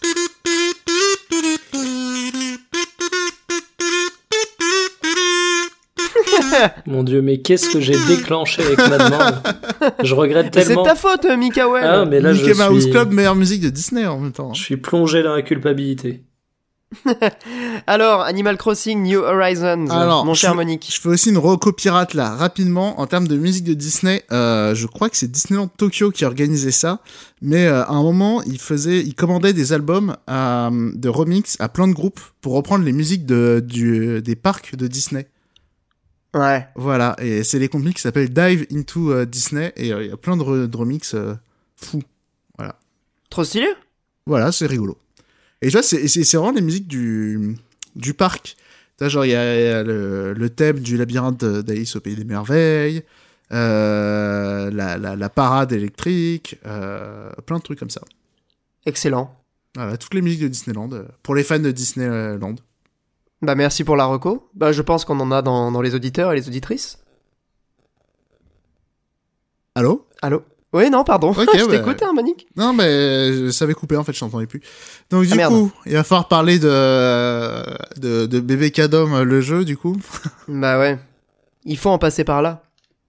Alors, bah ouais, parce que du coup, moi, Animal Crossing, c'était euh, l'une des rares licences, on va dire, des, des licences de Nintendo que j'ai jamais, euh, j'avais jamais joué. Donc, euh, forcément, j'y allais avec des a priori. Donc, déjà, bah, jeu de bébé Cadom. Mais t'avais jamais essayé, genre même pas quelques heures? J'avais jamais touché à cette merde. Comme, Putain, euh, c'est c'est la impré- violence. c'est impressionnant. hein. c'est comme les Mario et Luigi aussi, je crois que j'ai jamais touché. Euh, Ah, les RPG Même pas lancé. Mais ils sont trop bien. J'avoue qu'ils sont très sympathiques. Moi j'ai bien aimé. hein, Après, ce- c'est un peu DS. bébé Cadom, hein, mais. euh, C'est vrai que c'est un peu bébé très mais cool. ils sont très sympas. Ouais, c'est les seules licences. euh, Enfin, c'est vrai, voilà, je crois. euh, je crois vraiment que c'est les seules licences que j'ai jamais, j'ai jamais touché de Nintendo. Tu évites leur licence Mais- bébé Cadom. Et j'en ai touché de la merde de Nintendo. Hein. Custom Robot, je me le suis tapé. Hein. Yankee Nintendo. Non, il y a les trucs aussi, euh, les, les licences de seconde zone, genre euh, Fossil Fighter.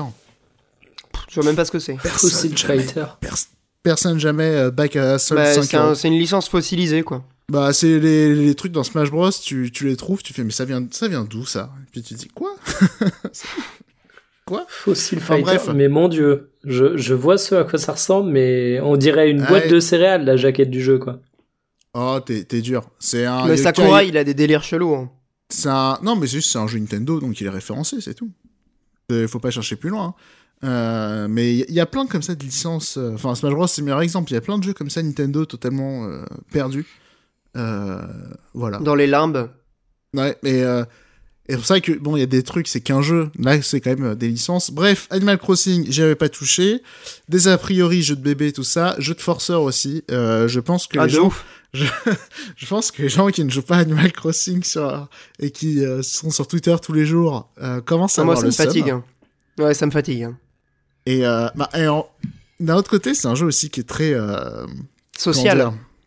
Ouais, c'est un jeu qui est super viral, euh, pour parler comme un marketeur. et euh, Le terme est quelque peu mal choisi. Non, Putain, mais Monique, et t'as pas réfléchi à ce que t'as dit. bah, viral quoi. Est-ce qu'il Ah est oui, jouable de elle a 7 dit, ans à, à 77 ans c'est un jeu qui est très viral. Bah Lol. ouais, mais sauf qu'Animal Crossing... Enfin bref, non, j'allais faire une blague dégueulasse. Bref. Il a fait la meilleure blague du jeu, mais sans s'en rendre compte. Ouais, non, mais j'allais dire un truc... euh, bref. Ah, vas-y, vas-y, t'en as trop dit, là. Non, non, non. Bref, euh... putain, je, je suis perdu, j'avais des notes. bah, tu, tu jouais euh, à la. Jeu de la première forceur. fois. Non, voilà. Jeu de forceur, ouais. Voilà, dans la tête de beaucoup de gens, c'est des jeux de bébés, c'est des jeux de forceurs, et on s'en fout. C'est vrai, Animal Crossing, euh, c'est pas des jeux qui sont souvent cités, et pourtant, c'est des jeux qui sont très appréciés, qui sont hyper... euh, qui se vendent à mort. Ah bah carrément. T'as vu le démarrage Bah, Incroyable. non, mais euh, oui, alors, ma boule, mais même par exemple dans les top 10 de la décennie qu'on a reçu, euh, Animal Crossing, on n'a pas vu des masses. hein. Non, il revenait pas souvent, ouais. Donc c'est pour ça que c'est quand même drôle, tu vois, j'ai l'impression que c'est la licence des... euh, c'est une licence des, jeux, des gens qui sont pas trop fans de Nintendo. Je... Alors, oula. Alors je pense qu'il y a beaucoup de N-Sex qui jouent aussi à Animal Crossing, mais je pense aussi qu'il y a beaucoup de N-Sex qui s'en branlent. hein, Euh, d'Animal Crossing. Enfin, je sais pas, euh, Pierre... Ah si, t'avais déjà joué toi, tu m'as dit. Non, Euh, mais moi j'ai beaucoup aimé, hein. franchement. Ah, j'ai ok. une période où j'ai joué tout le temps. Mais si tu veux, c'est pas, c'est des jeux que tu, que bah, en tout cas, vite, mon- t'as vite aux effets, quoi. Bah, c'est exactement ça. Mon point de vue sur euh, Animal Crossing, c'est que euh, c'est un très bon jeu passe-temps. C'est un très bon jeu euh, anxiolytique parce que clairement c'est un jeu relaxant. Et Tu vas la pêcher. période, oui. euh, Et en fait, euh, c'est pas un jeu marquant. C'est un jeu euh, plaisant, extrêmement bien conçu. Et pourtant, vu le un- succès, et encore, vu le succès, vu la viralité et tout, c'est quand même drôle que c'est pas un jeu qui revienne tant que ça, parce que c'est vraiment un succès, hein, c'est plus de 12 millions sur 3DS, il y a Mhm. pas beaucoup de jeux qui les ont fait. c'est Si, un- j'ai un peu l'impression, je faisais le parallèle en off euh, tout à l'heure. C'est peut-être pas hyper pertinent, mais ça me fait un peu penser à Pokémon de ce point de vue-là. Si tu veux, c'est des jeux qui, pour Ouais, pas mal de monde, Ouais, Pokémon, on en parle beaucoup. hein. Euh, Ouais, non, On Po- en parle beaucoup, Pokémon, t'as t'as un aspect euh, culture populaire qui dépasse de très très loin. Ça. Bah oui. Tout le monde a touché sûr, au moins une fois un Pokémon, alors que tu vois, comme disait Monique, euh, des gens qui ont jamais touché un Animal Crossing, je pense que t'en as quand même pas mal. Mais il y en a plein. hein. Après, ce, ce que je voulais dire par la comparaison, c'est que c'est pas c'est pas un jeu qui revient dans les top 10 par exemple de décennies, tu vois. Un Pokémon, on n'a pas vu quasiment. Après Pokémon, tous les épisodes sortis, c'est des épisodes qui ont beaucoup déçu aussi sur cette décennie. Mm. Bah, ils ne font que décevoir, ce qui est peut-être pour le coup le, la faiblesse de mon paradoxe, de mon parallèle, et un peu son paradoxe, c'est que Animal Crossing pour le, le coup c'est l'inverse. Ouais, sur C'est une de pente mieux en mieux à chaque épisode. Ouais, et notamment en termes de vente, euh, la première... euh, moins d'une en moins d'une semaine, il a fait 1,8 million au Japon en démarrage. Tu nous rappelles un peu le- la comparaison, euh, c'est c'est le meilleur démarrage de la Switch du coup? C'est le meilleur euh, démarrage de la Switch, c'est le meilleur démarrage de Nintendo hors Pokémon. euh, hors Pokémon. C'est incroyable, hein, Et c'est l'un des tous mes. Et je crois qu'il est même dans le top 10 de tous les démarrages au Japon ever. Donc. euh, Oui, il est dans le top 10. Voilà. Oscar donc, Le Maire avait fait un petit tableur. Voilà, donc. Voilà, et surtout qu'il n'y a pas le démat. Mais après, le démat, c'est, je sais pas à quel point c'est important sur Animal Crossing euh, au Japon. Bah peut-être que en cette période-là, euh, c'est pas Il n'y a négligeable. pas de confinement là-bas. Donc, euh, c'est peut-être. euh, hein. Ok. Je sais pas. Non, parce que. Alors, attends. C'est les cartes de téléchargement et les exemplaires physiques. Tu vois? Pas les, Ouais, pas mais les ventes pas, sur pas le les achats sur l'eShop. Bah, les... Non, donc c'est les cartes de téléchargement et les achats physiques. euh, donc pas, pas l'eShop, ouais. Il faut savoir Ouais. qu'au Japon, dans plein de magasins à con, des cartes de téléchargement, il y en a, tu vois. C'est pas forcément des boutiques de jeux vidéo, mais il y a des petites... euh, Genre, je pense que euh, Animal Crossing, dans tous les euh, combini à la con, il y était. hein. Ouais, en carte de téléchargement. Ouais, ouais. Hmm. Voilà. Ok. Donc, tac, tac, tac, qu'est-ce que j'avais noté d'autre? La série. Il faut quand même expliquer aussi ce que c'est Animal Crossing, parce que c'est ce que je disais, peu de gens le savent. Parle-nous du concept. Alors, on va faire euh, simple, on va dire. C'est une simulation de vie. Donc, on parle à des, des petits animaux mignons, on ramasse des trucs. On, dans celui-là, on construit des trucs. Euh, je sais, je sais pas du tout à quoi ça ressemblait Animal Crossing parce que euh, c'est le premier auquel je joue et apparemment c'est une nouveauté le fait de construire des trucs. J'ai du mal à Oui, oui, imaginer. euh, il y avait pas de possibilité. J'ai du mal à imaginer comment tu pouvais jouer à jeu sans construire des trucs parce que là c'est vraiment capital. Donc on, Ah ouais on va ah ouais, ouais, ouais, Mm. on va Ah, c'est Minecraft en fait.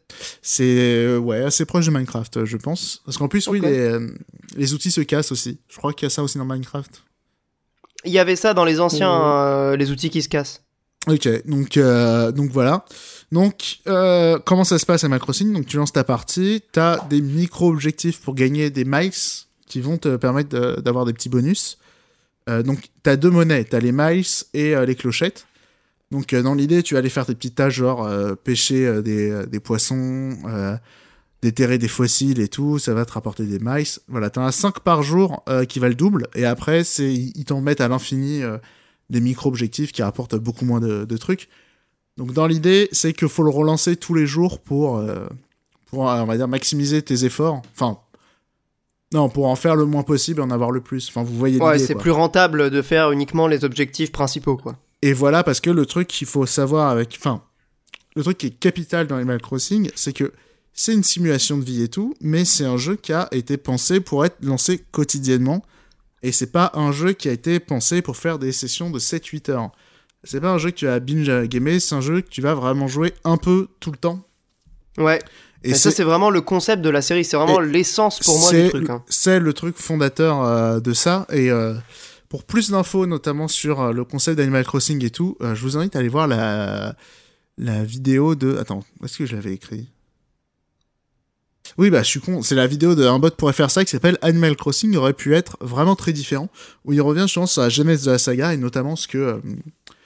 Enfin, c'est- super intéressant hein, de comprendre la logique qu'il y a derrière Animal Crossing et comment euh, comment c'est devenu ça. C'est enfin super vidéo d'ailleurs. euh, et il y a aussi un Iwata Ask pour l'épisode 3DS, où c'est aussi là où on apprend toujours des trucs très intéressants. Les Iwata Ask, euh, bébé, tu nous manques.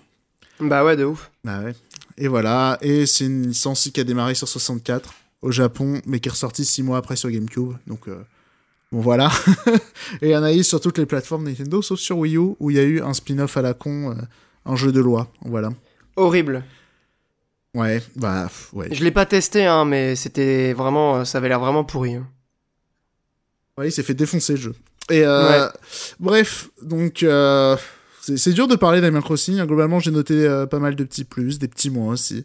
Donc euh, dans les donc, petits dans les petits Qu'est-ce que tu fais? Dans... Non, mais juste pour, le, le- pour, pour bien comprendre euh, Ah bah le, c'est ce que le- je dis, le tu parles à des bonhommes, tu ramasses des trucs et t'as des micro-objectifs, genre de parler à tous tes voisins, de pêcher des poissons, de ramasser du bois, ramasser des fossiles. C'est quoi le, le setting du coup euh, Ça se passe sur une île déserte, c'est ça? Non, je- si j'ai bien Ouais, compris. c'est ça, t'es sur une île, tu vas pouvoir crafter des petites maisons. euh, T'as accessoirement des le gros enjeu euh. aussi de remplir ton musée, Monique? Oui, oui, oui, mais ça, j'allais venir justement dans les qualités. Bah alors attends. Ah euh, pardon, dans les pardon. plus. vas-y, vas-y. Dans les plus, ouais, non, mais- donc euh, pour le musée et tout, donc tout ce qui est chasse, euh, pêche et euh, déterrer Et des fossiles. C'est pas très vegan tout ça. Chasse, pêche, nature et tradition. Ouais, mais après tu les tues pas vu que tu les mets dans un musée. ouais, super. Eh.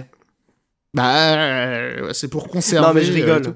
C'est une Non. blague. En plus, c'est fait un peu en mode euh, cynique, euh, un peu capitaliste et tout. Euh, en gros, c'est pour la street cred de l'île euh, et tout. Ah, parce qu'en plus, ce que, ce que t'as oublié de dire quand tu disais qu'Animal Crossing était une simulation de vie, c'est que tu commences également avec un crédit à rembourser.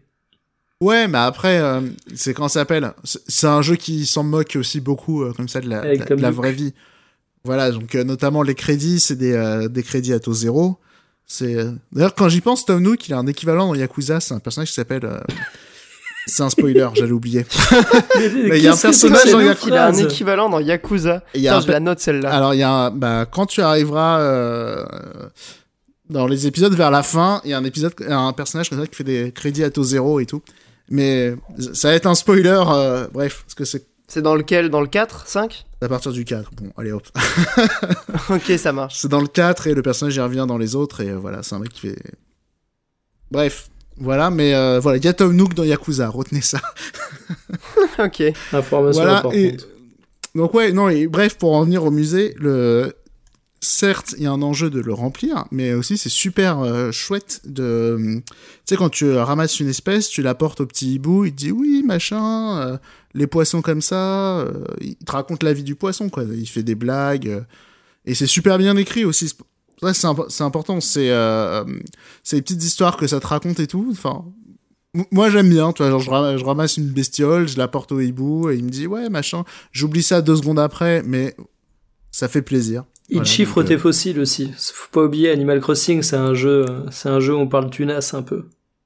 Alors, Ah, c'est important, c'est hyper important même. bah alors ça, il y a deux écoles. Bah oui, c'est, là, tu- je te tendais une perche, hein. je voulais te le, te lancer sur le sujet.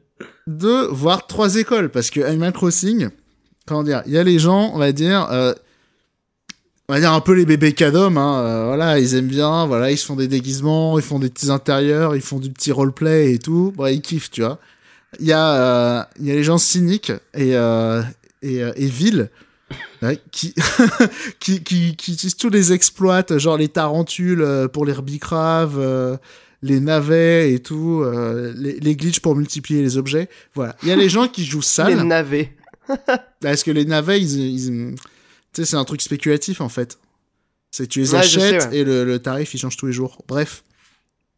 Donc voilà, il y a les gens sales et il y a les petits artisans comme moi, les mains pleines de terre, les petits staccanovistes de l'Animal Crossing. Voilà, l'amour du beau geste, on va couper le bois tous les jours, on le stocke. euh, et voilà, le petit artisan. Donc, euh, on va dire, il y a trois écoles, quoi. Et, euh, et donc, euh, voilà, et après, il y a... Dans les petits plaisirs aussi, c'est la customisation. C'est vrai que j'ai ces bébés cadom et tout, mais en vrai, euh, récupérer les petites fringues, te mettre en claquettes chaussettes et tout, c'est quand même assez cool. Et t'as des trucs C'est stylés rigolo, en ouais. plus, hein. franchement, je trouve ça sympa, moi. Ouais, moi j'ai un petit trèche écossais très très stylé. Et claquettes chaussettes euh, tout le temps. Ah, t'es sur une île, hein. D'ailleurs, quel est le nom Bah de ton oui. île, Monique? Euh, Sarkozy. Excellent. Et euh, j'avais pensé aussi à Alexandre Ben Island, mais c'était un peu trop euh, trop C'est long. un peu trop long, ouais. Ouais, Balkalil aussi, ça sonnait pas très ouf, mais euh... Sarkozy, c'est bien. Sarkozy, ça sonne Ah, bien. Balkalil, je- j'aime Ça bien. sonne bien. Je t'avoue que c'est. c'est- Balkanil, c'est marrant aussi, ouais. Balkalil, ouais, mais c'est c'est pas ouf. C'est un peu moins bien. Ouais. Ça sonne moins bien, quoi. C'est ça. Donc après, euh, avec coronavirus, euh, j'ai. Il y en avait pas. Non. Bah après, c'est important de trouver. le nom de l'île, hein. Covid-19, mais c'est pas ouf. Ouais, c'est un peu. euh, C'est un peu gros, quoi. Et, Pas très euh, drôle. Voilà. Et après, l'autre petit plaisir aussi euh, que j'ai noté, c'est tout le design sonore d'Animal Crossing qui est vraiment extraordinaire. Euh, déjà, le nombre de compositions qui changent chaque heure. Alors, c'est des, petits motifs musicaux, euh, c'est pas non plus de la musique en boucle. Quoique, ça dépend des heures quand même. Et euh, donc, déjà, il y a ça. Il y a. Euh, comment ça s'appelle? La musique, elle vient de la mairie de ton île, et du coup, plus tu vas t'éloigner de la mairie, moins tu vas l'entendre. Et donc, c'est assez bien pensé, la mairie, elle est au milieu du village, donc dès que tu t'éloignes de la mairie, en gros, tu te rapproches de la mer, tu entends les vagues. T'as ce genre de... C'est tout con, mais ça compense. Quand tu montes un peu en hauteur sur l'île, ça, je suis pas sûr, mais j'ai l'impression qu'on entend beaucoup plus le son du vent dans les, dans les arbres. Tu À peux vérifier. monter en hauteur? Ouais, il y a des petits dénivelés. Des Euh, petites dans ce- collines, Ah ouais. t'as ta petite échelle et tout. Exactement. Et après, tu vois le prix des escaliers, tu fais bon, bah ça sera échelle pendant encore longtemps. et, euh, et non, il y a ça. Et tu disais, le musée, c'était un enjeu de le remplir, mais le musée en termes de son, c'est incroyable. Je sais pas si euh, plus tu ramènes de trucs, plus la musique, elle, elle va se meubler. Je serais pas étonné qu'il y ait ça. Mais quasiment dans chaque salle, tu as une orchestration différente. Tu as, le même motif, tu as les 4-5 mêmes notes, on va dire en boucle, qui sont assez discrètes. Mais en fonction de là où tu vas aller, euh, l'orchestration va changer. Tu arrives dans le musée, c'est euh, c'est du piano ou de la guitare, mais en gros, c'est des, des notes assez chaudes. Tu vas aller voir les poissons, ça va être des, euh, des instruments beaucoup plus secs. Et après, quand tu. Enfin, plus secs, plus cristallins. Et après, plus tu vas aller loin dans le, dans le côté des poissons, enfin, tu vas dans une salle, on va dire un peu plus loin, tu vas avoir encore. euh, les, les sons cristal, enfin les instruments qui font la mélodie vont un petit peu s'atténuer et derrière tu vas avoir un peu plus de nappes. Tu vois, dans l'idée.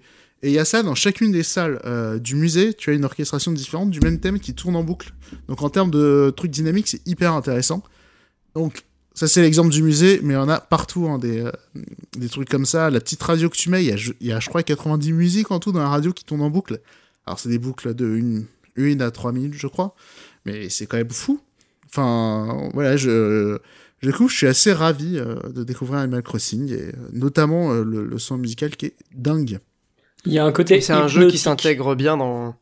Pardon, excuse-moi, Mikael. Il y a, il y a un côté hypnotisant au jeu vraiment euh, où Ah ouais euh, moi j'y j'y ai pas joué longtemps, j'ai joué que quelques heures, mais où entre euh, le design qui est vachement sympa, euh, les musiques, euh, les bruits d'environnement, Et les activités pas à le que tu fais. sympa. Parce qu'en trailer, c'est super chum Animal Crossing, mais une fois Ouais. que t'es de... une fois que t'es devant, une fois que t'as mis tes deux trois fleurs et tout, tu fais ah ah c'est stylé quand même. et, et j'arriverai pas à te décrire ça. Avec... Alors je vais utiliser un mot qui est pas du tout adapté, mais euh, t'es dans un espèce d'état léthargique quand il joue en fait. Euh, Ah, t'es dans un flow de fou. Sur exactement. Animal Crossing. Mais un flow chill. C'est Ouais, Ouais, c'est ouais, ça. ouais. Ouais. T'es, t'es Tu vois pas les heures passer, c'est incroyable. Tu vois, tu passes une bonne journée de merde, ultra stressante, tu sors, euh, mauvais exemple, mais des transports en commun, même si en ce moment normalement tu y es un peu moins, bah tu te mets là-dedans et, je pense que c'est une capacité à t'aérer la tête qui est assez monumentale. Et notamment en plus, donc déjà la musique c'est des petits chaussons, ça épouse tes faits et gestes, il y a toujours quelque chose à faire. Ça le jeu il arrive à te générer, on va dire, de l'intérêt. T'as au moins une heure de jeu franchement intéressante tous les jours. Enfin, ça fait une semaine que je joue, mais en tout cas je me suis pas emmerdé. Euh, Vraiment, il y a une heure euh, d'intérêt plein chaque jour, et c'est quand même assez fou. Euh, et euh, autre chose aussi, c'est au niveau de l'interface, au niveau de la qualité de vie. J'attends de voir comment ça va évoluer, mais honnêtement, tous les trucs où tu dis attends, ça va être comme ça pendant pendant longtemps encore, mais je vais devenir fou. Le jeu, il est il est tu gagnes vraiment en confort assez vite et des trucs tout cons. c'est là je je suis quand même à un stade, on va dire, où euh, j'ai quand même un confort euh, de je sais où je me rentre, où je, me, je mets mes objets, j'ai de quoi produire de, des trucs pour, euh, pour choper du bois et tout. Je suis assez large et voilà. Et en termes, il y a encore des trucs relous, je me dis, en évoluant, tout ça, ça va être résolu et j'ai hâte. Après, il y a des petits trucs qui foutent encore le seum, je trouve, il y a des petites imprécisions au niveau de là où tu mets tes coups de pelle. Enfin, moi, je mets toujours mes coups de pelle à côté. Ouais, ça c'était pareil dans, dans 3DS. Tu veux, reboucher, tu veux reboucher un trou, mais non, t'es trompé de bouton, t'as attrapé la fleur à côté, tu l'as arraché, t'as le mort. Il euh, y a ces imprécisions là qui foutent un peu le seum. Il y a autre chose aussi, il n'y a pas de tactile. Je trouve quand même que pour certaines tâches, ça aurait été beaucoup plus pratique euh, si on pouvait gérer le tactile euh, sur l'écran. et après, l'autre truc aussi qui est frustrant, donc c'est le principe du jeu, c'est que le fait d'avoir du temps de jeu limité. Moi, le premier, les deux premiers jours, j'ai dû passer trois heures au moins sur ce jeu. Et, euh, et je me dis, oh là là, mais euh, c'est relou, j'aimerais tellement y jouer plus. Pourquoi vous me limitez à tout? Il faut attendre que les bâtiments ils se construisent. Pourquoi tu fais ça, Nintendo? J'ai mal. Et euh, donc, il y a ça. C'est faut vraiment se mettre dans un mood où tu as lancé le jeu un peu tous les jours, quoi. Par contre, mais ça s'intègre dans le quotidien, quoi. C'est vraiment le principe du truc. Et j'ajoute aussi deux petites choses rapidement. C'est au niveau des interactions multi. J'ai pas testé le local. Le en ligne, c'est éclaté. Tu peux juste aller faire mumus sur les îles de tes copains.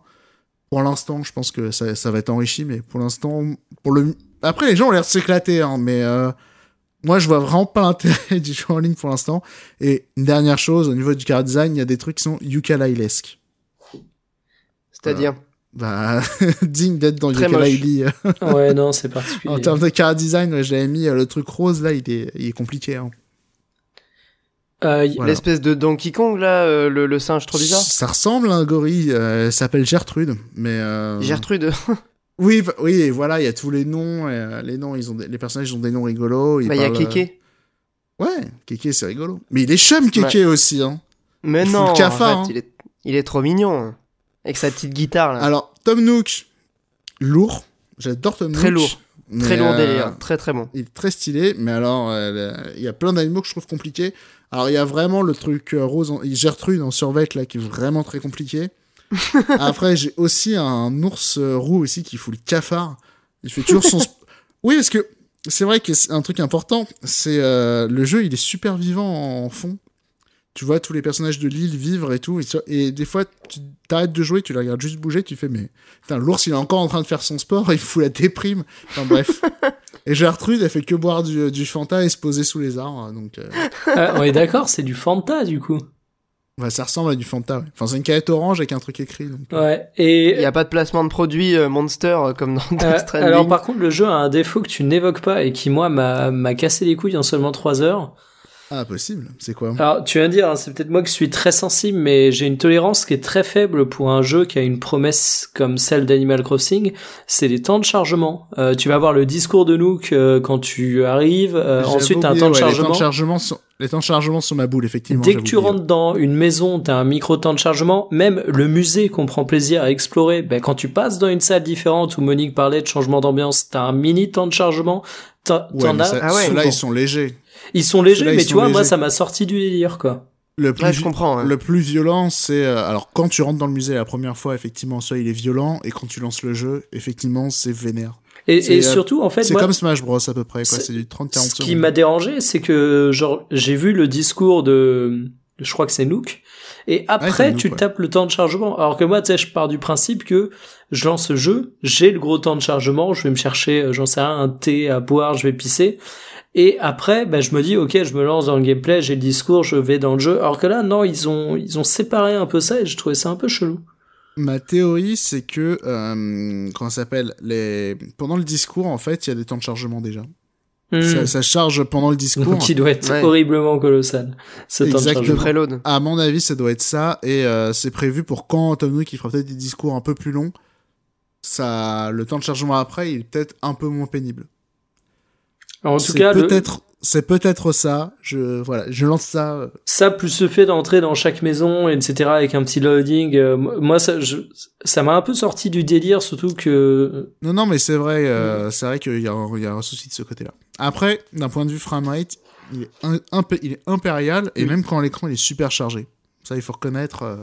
Il est très joli en plus euh, le jeu. hein. Franchement, euh, moi j'aime loin- beaucoup le l'ADA. Ah ouais, parce que moi, avant d'y jouer, je trouvais ça moche, et euh, quand je l'avais sous mes yeux, je me disais, ah, pas mal. Non, c'est super mignon. Enfin, après c'est dans la dans la pure tradition et la pure lignée des, des anciens épisodes.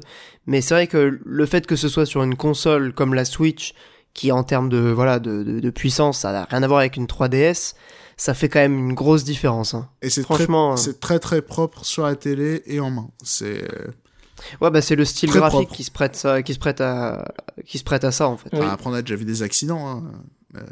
Accident industriel effectivement. Peut-être pas à ce point-là, mais par exemple Mario Odyssey, il joue en portable, tu perds quand même vraiment beaucoup. C'est vrai que tu perds beaucoup sur télé, ouais.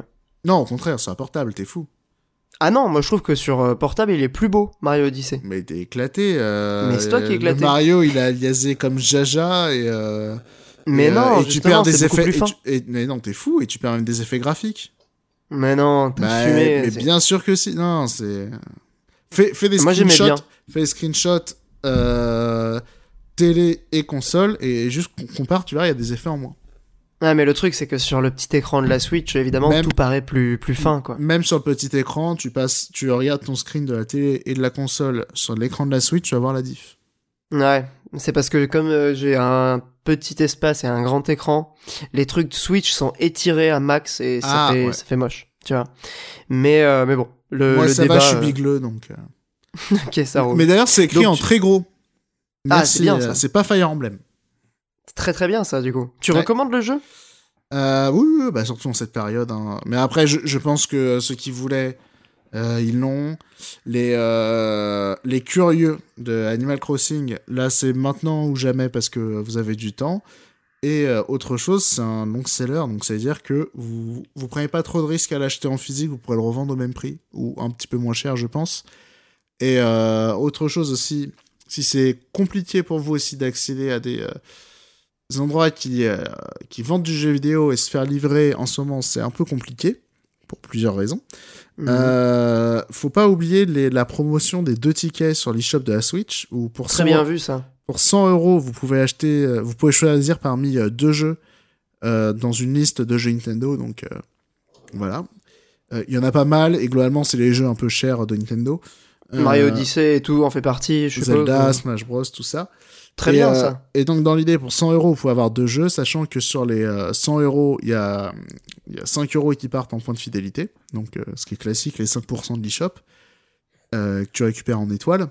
Donc il y a ça et en pièces, non? Non, non, non. Trucs- Bref, les, Non, les je crois que c'est trucs, des pièces. trucs qui te font le rabais de 5% à chaque achat, quoi. Ouais, je vois très bien.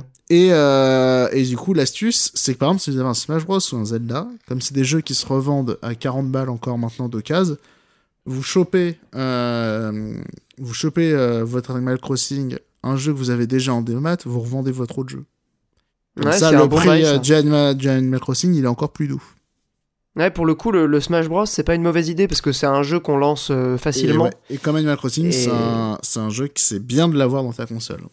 Ouais, c'est vrai que l'avoir en démat, c'est plutôt pratique. C'est pour ça qu'Animal Crossing, c'est un jeu que tu vas lancer tous les jours. Si tous les jours tu dois changer ta cartouche parce que tu es en train de faire un autre jeu, euh, ça va vite un être peu relou. relou.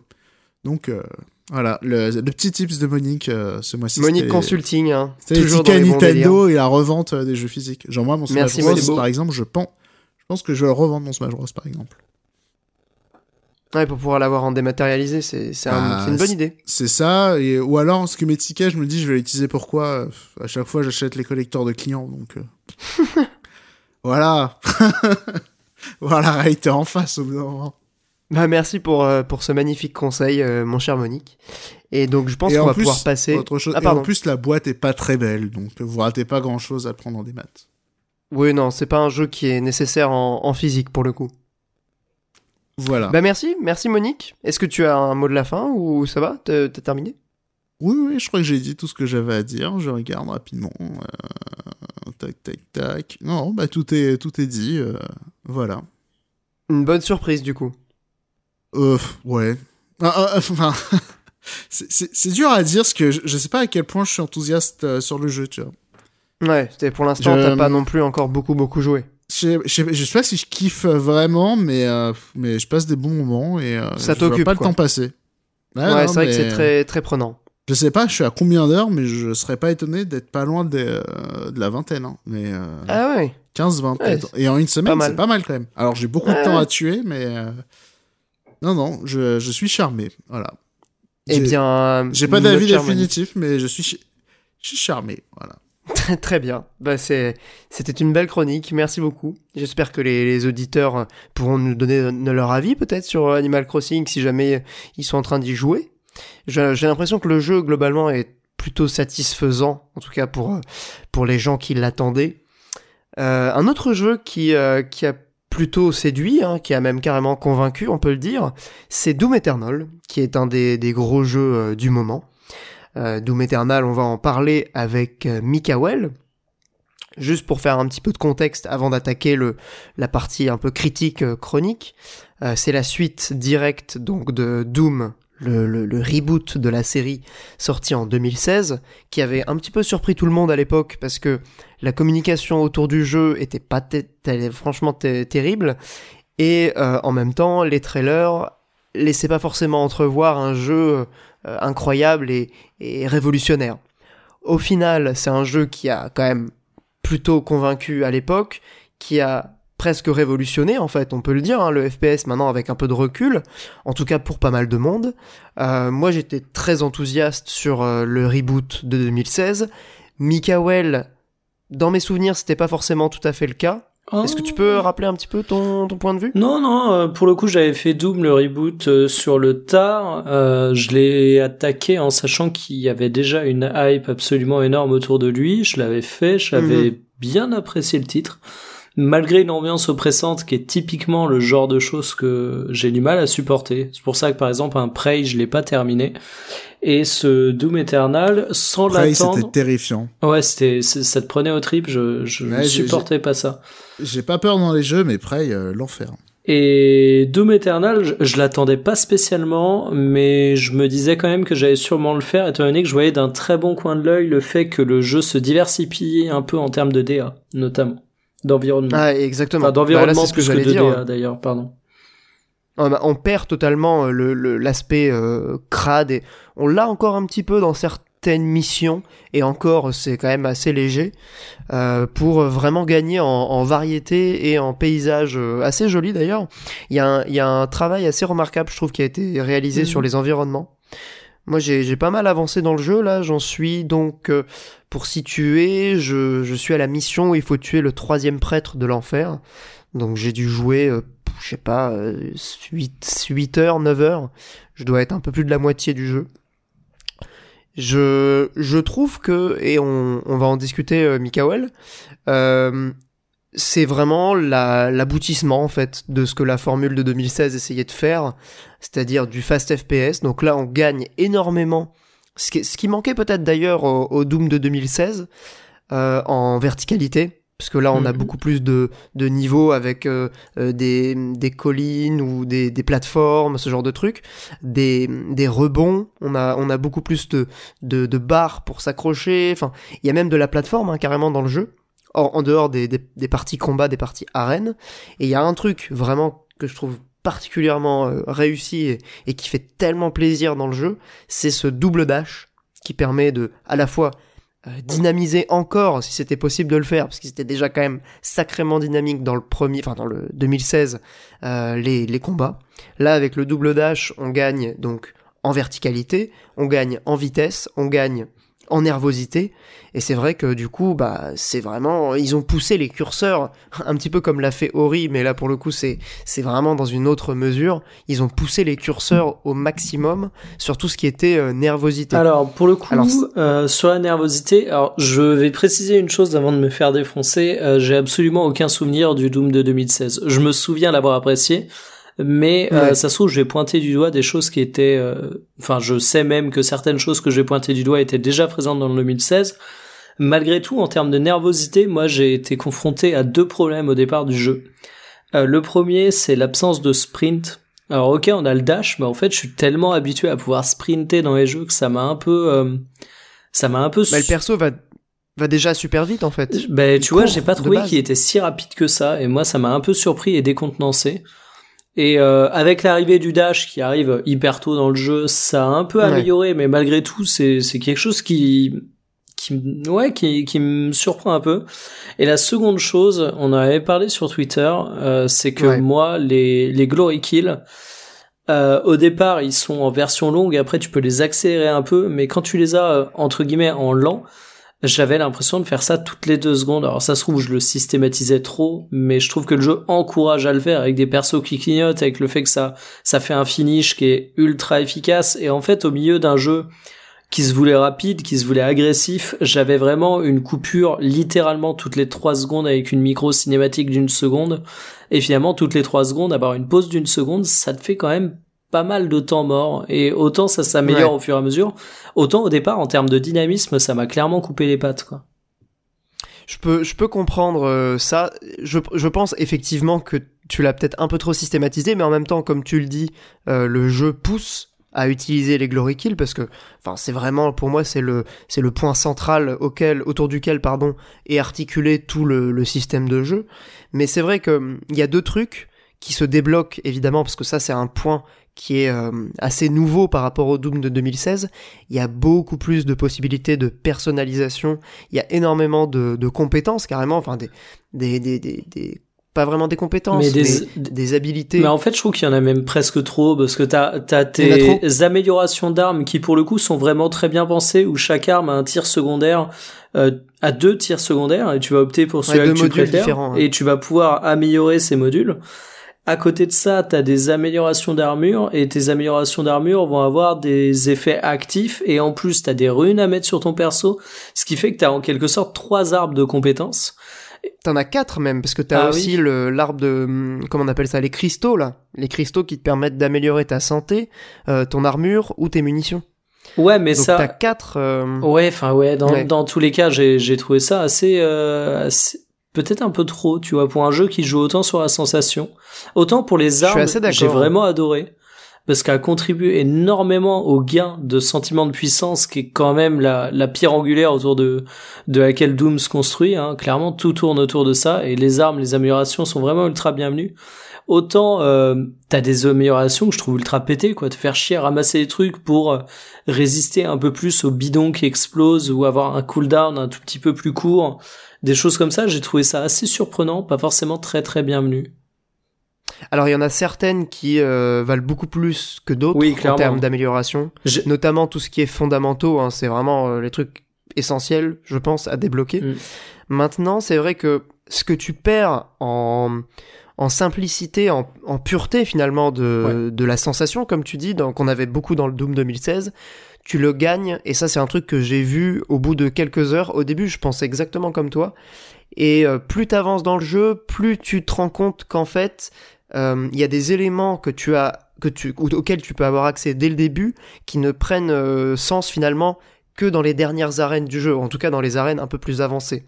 Et quand tout, quand tout se recompile un peu, que tu vois l'intérêt de certaines euh, mécaniques, de certains choix de design, tu te rends compte qu'en fait c'était quand même assez bien foutu dans l'ensemble. Mm. Mais ce que je reprocherais peut-être au jeu, c'est comment il gère la progression, comment il gère euh, à la fois les paliers de difficulté, mais aussi comment tu vas euh, gagner en puissance, justement gagner en, euh, en compétences, en capacité, en possibilité de combat.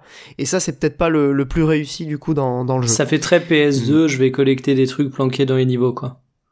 Enfin, planqués ou non d'ailleurs.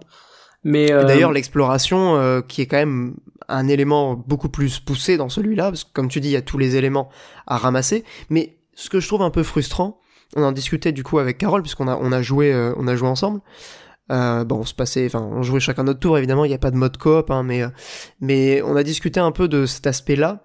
Et c'est vrai que dans un jeu qui mise autant sur le, le ressenti, le, le, flow en fait, cette espèce de zone que tu peux atteindre quand tu quand tu fais quasiment euh, le plus qu'un avec le jeu, quoi. Tu t'es à fond dedans et t'es très focus dessus.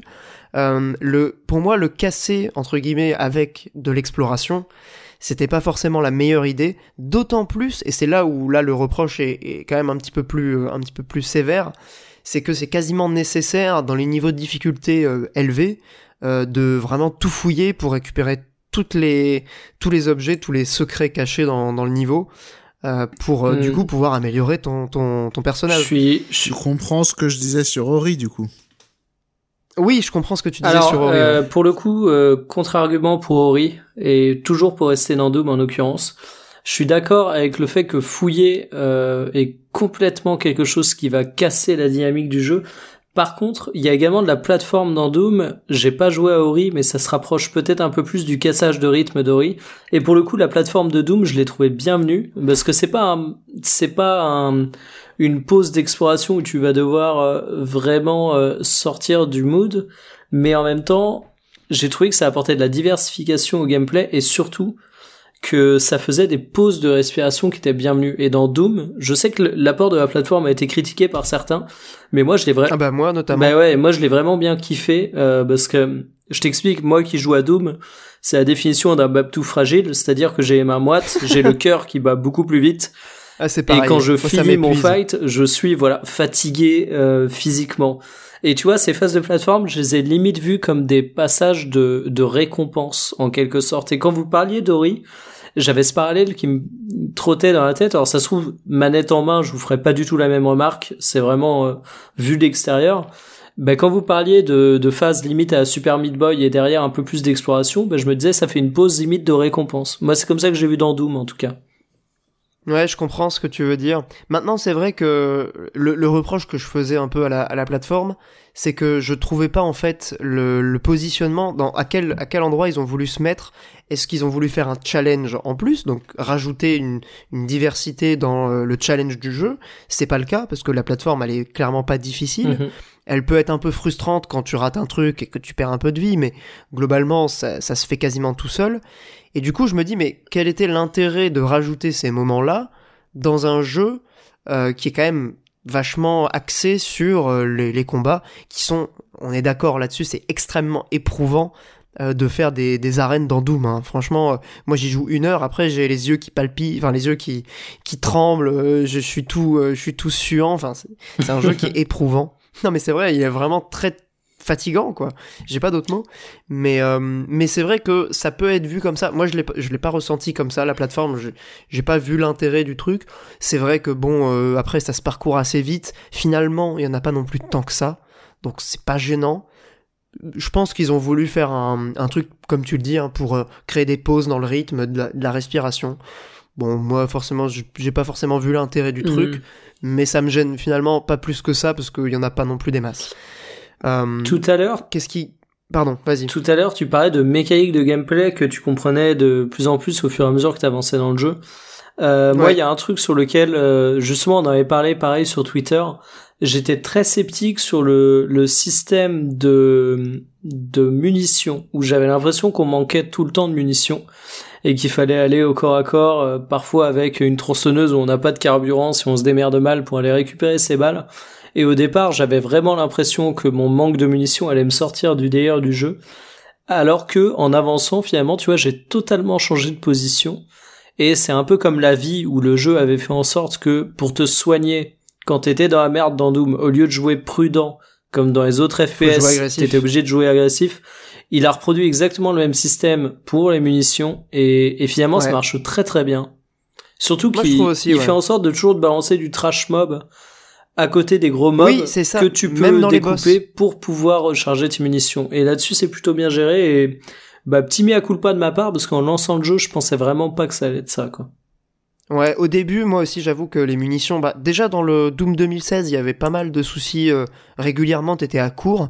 Et là, en fait, c'est pour ça que je disais en fait que le, le jeu, pour moi, pousse les curseurs de euh, la violence, de la nervosité, de, Hmm. de, de cet aspect très dynamique, c'est que ils ont rajouté en plus donc de la mécanique de glory kill qui permet de récupérer de la vie, ils ont rajouté euh, la mécanique pour récupérer des armures, qui est donc une espèce de lance-flamme où les ennemis vont looter des petits éclats d'armure euh, quand ils vont être euh, cramés. Et t'as aussi donc la mécanique de tronçonneuse qui te permet de récupérer des munitions euh, de tous les styles de munitions. D'ailleurs, ça c'est plutôt cool.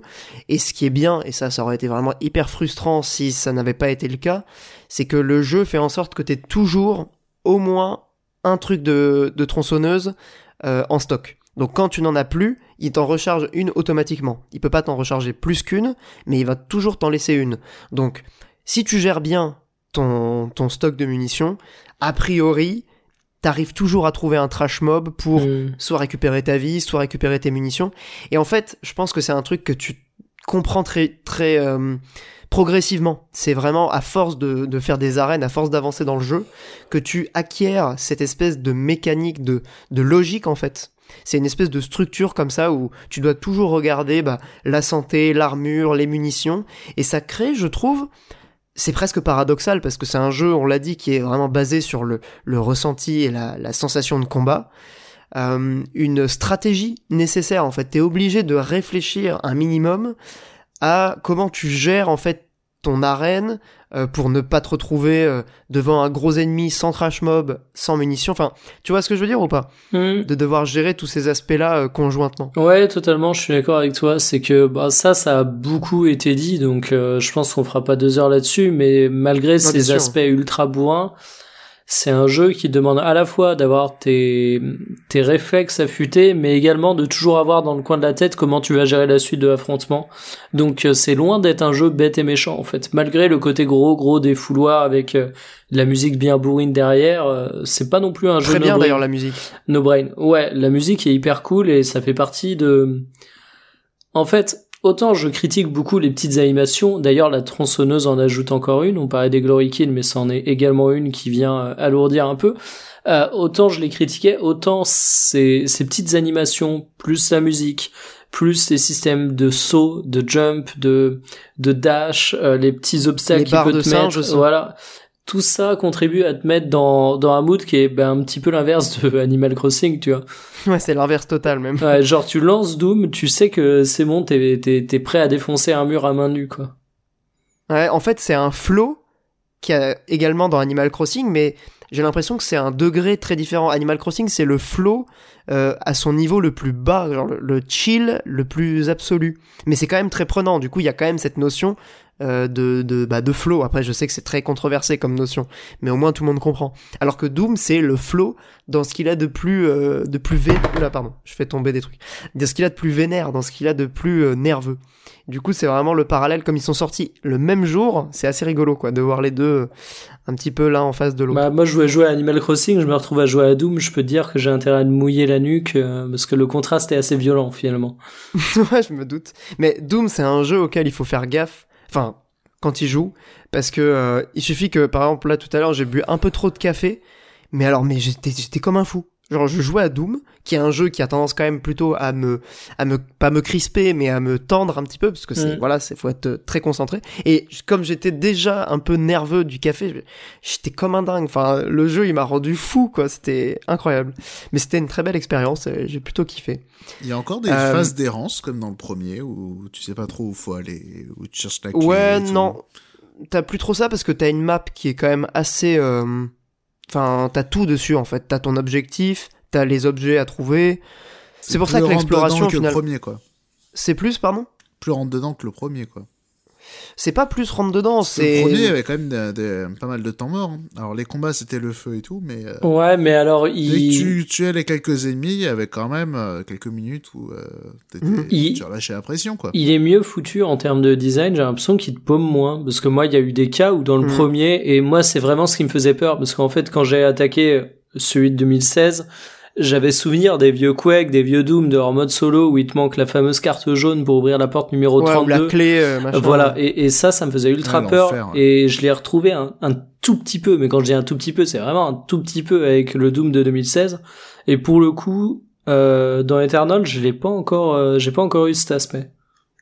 Ah, moi, j'ai vraiment bien avancé dans le jeu et honnêtement, ils ont bien géré euh, leur level design parce que bah non seulement il est beaucoup plus euh, fluide, c'est-à-dire que il paraît pas trop couloir et en même temps bah tu tu as quand même euh, euh, jamais l'impression de te paumer, mais c'est surtout en termes de, je vais utiliser un gros mot, attention, euh, en termes euh, d'affordance. Vous savez cette espèce de de de, de thème qui, enfin de terme pardon, qui signifie euh, que le level design suggère sa propre euh, utilisation, son propre chemin. Mhm. Et là, c'est plutôt assez obvious parce qu'il y a toutes les lumières vertes qui vont t'indiquer le, le chemin. Mais du coup, tu te paumes jamais et c'est plutôt euh, agréable de parcourir les niveaux. Et là, là, en fait, où je suis en train de revoir un petit peu mon avis, c'est que euh, ces phases de plateforme, elles viennent remplacer ces phases d'errance qu'il y avait dans le premier pour diversifier finalement les phases intermédiaires entre les combats. Et peut-être que finalement c'était pas une si mauvaise idée parce que du coup ça diversifie et en même temps ça fait que tu ne t'ennuies jamais, même si c'est pas forcément palpitant les phases de plateforme, elles sont quand même euh, pas déplaisantes. Donc euh, je pense qu'ils ont bien géré leur coup. Et accessoirement, les phases de plateforme, alors je sais pas si t'as capté, mais moi c'est un truc qui, qui m'a rapidement, euh, un- qui m'a rapidement fait tilter. Elles te permettent également de maîtriser beaucoup mieux la mobilité de ton perso et mine de rien, ça va te, Dans les airs, voilà, ça va te faire apprendre des trucs que tu vas réutiliser en combat. complètement, ouais. Surtout que t'as pas mal de, comme on l'a dit, hein, de possibilités de personnalisation. Notamment, t'as une compétence qui te permet de, de mieux gérer tes déplacements dans les airs. T'as des compétences, bah toi notamment qui a trouvé le, le, le personnage peut-être un petit peu trop lent. T'as des bonus de rapidité après avoir effectué un glory kill. Enfin, tu vois tous ces trucs-là qui te permettent de te personnaliser ton expérience, vraiment de te faire, euh, bah, ton, comme si tu avais un avatar. Et, et je trouve que alors le, que c'est un personnage. le, le, le truc le plus marquant, c'est la possibilité d'avoir une compétence qui te met une sorte de slow motion quand t'es en l'air. Ouais, elle est et, cool et celle-là. qui pour le coup modifie vraiment le jeu. Enfin, le fait que ce soit une features euh, optionnelle, je trouve ça fort parce que mine de rien, il y a des jeux qui se sont construits autour de features de ce type. Et là, on dit, bah mec, en fait, c'est un jeu qui est ultra dynamique. Si t'as envie d'avoir ça, question de te faire un kiff sniper, vas-y. Mais sinon, euh, Balek, tu peux jouer sans, on te l'impose pas, quoi. Et je trouvais ça cool. Ouais. Et d'autant plus que, bon, t'as trois runes euh, maximum équipées, mais en tout, je crois qu'il doit y en avoir 9 ou 10. Et là, bon, du coup, moi, je les ai toutes débloquées. Et en fait, bah, régulièrement, en fonction de la situation, quand je suis dans un niveau avec des ennemis, euh, par exemple, assez nombreux, des, arènes où il y a plein de trash mobs, bah, je vais avoir tendance à plus équiper les runes qui améliorent les glory kills. Et quand c'est un boss, par exemple, je vais améliorer d'autres types, enfin, je vais utiliser d'autres types de runes parce que tu peux les modifier euh, en temps réel à la volée. Et ça, c'est quand même assez cool de pouvoir euh, modifier ton équipement comme dans une sorte de RPG en fait, même si c'est assez loin de- du RPG comme on l'entend traditionnellement, euh, pour t'adapter aux situations. Ça rajoute un aspect presque bah, stratégique du coup euh, aux missions. Mm. Donc euh, c'est plutôt cool, ouais. Non, mais globalement, je pense qu'on va pas s'étendre encore des heures sur Doom Eternal. C'est euh, la version, pour moi, finale, aboutie de la vision qu'avait eu id Software en 2016. Il y a juste un truc, Pardon une petite question, étant donné que tu y as plus joué que moi, moi j'ai pas encore eu l'occasion de m'y pencher, mais on parle d'un Doom, euh, moi historiquement je le rattache quand même beaucoup au multijoueur, j'ai pas eu le temps de le lancer, je sais pas ce qu'il vaut, est-ce que tu as pu, euh, est-ce que t'as pu y jouer? Ouais, j'ai essayé. euh, bon, j'ai pas beaucoup joué parce que pour l'instant, je fais surtout la campagne. Je pense que je vais laisser euh, le multijoueur pour après la campagne justement. C'est ce que je fais généralement dans les jeux. J'ai juste fait un mode deathmatch, enfin un truc basique. Je sais que comme il y avait déjà dans le pro- dans le 2016, il y a des modes assez cool avec euh, la possibilité d'incarner des démons. Ça, j'ai pas encore testé. Mais euh, moi, pour le coup, j'avais bien aimé le multijoueur de, Doom 2016. J'y avais pas mal joué, notamment avec Pseudoless. et on avait passé des, des bons moments. Donc euh, je pense que ce sera au moins aussi bien. Peut-être que ça sera mieux, j'espère en tout cas. Mais bon, c'est pas évidemment c'est pas le, la composante principale. C'est pas comme ça que le jeu se vend. Mais je pense qu'ils ont quand même vachement euh, développé le multijoueur, étant donné que t'as plein, mais alors plein de possibilités de personnalisation de ton Oui. avatar en ligne. Oui, oui, oui. Et ça, tu vois, quand tu lances le jeu, t'as un, t'as un personnage, bah, c'est le Doomslayer de base, hein, mais tu peux changer sur euh, l'interface du menu. Et du coup, tu peux vachement personnaliser ton avatar, et ça, à mon avis, c'est dans la logique du multijoueur, beaucoup plus que pour le, la campagne solo, quoi. Effectivement. Mais pour l'instant, j'ai pas essayé. Bah, on pourra essayer de se faire une partie, euh, si Bah tu veux. voilà, l'occasion. la suite au prochain épisode de Radio Ibrius, du coup. Exactement. Et on profite quand même de dire que si jamais, bon, le jeu vient de sortir, il est, il est, voilà, il est encore un peu cher. euh, il y a toujours possibilité de se faire les anciens Doom sur Switch. Ils sont sortis il y a quelques temps. euh, si vous voulez découvrir la licence. Et si jamais, voilà, vous avez envie d'un truc un peu plus moderne, le Doom 2016, je crois qu'il doit se trouver à 5 euros euh, sur PC et pas beaucoup plus cher sur console. Donc ça peut être une bonne porte d'entrée. Lui aussi, il est sur Switch. Et Eternal aussi arrive sur Switch. Et il est sur Switch? Bah, le, le 2016, Doom 2016, oui. il est... Ah bah oui. Sérieux? Bah Je oui. savais pas. après, faut être un assassin pour y jouer à la manette, si tu veux mon avis, mais... ouais, sans doute. Et y a pas de Giro, je crois, en plus. Ah bah ouais, mais en même temps, euh, c'est pas du tout un jeu pensé pour le, le Giro, tu mentionnes pas. Bah si. Bah, c'est un jeu, si tu veux, pour moi, Doom, c'est pour ça que j'aime bien, moi, parce que je suis pas un énorme joueur de FPS.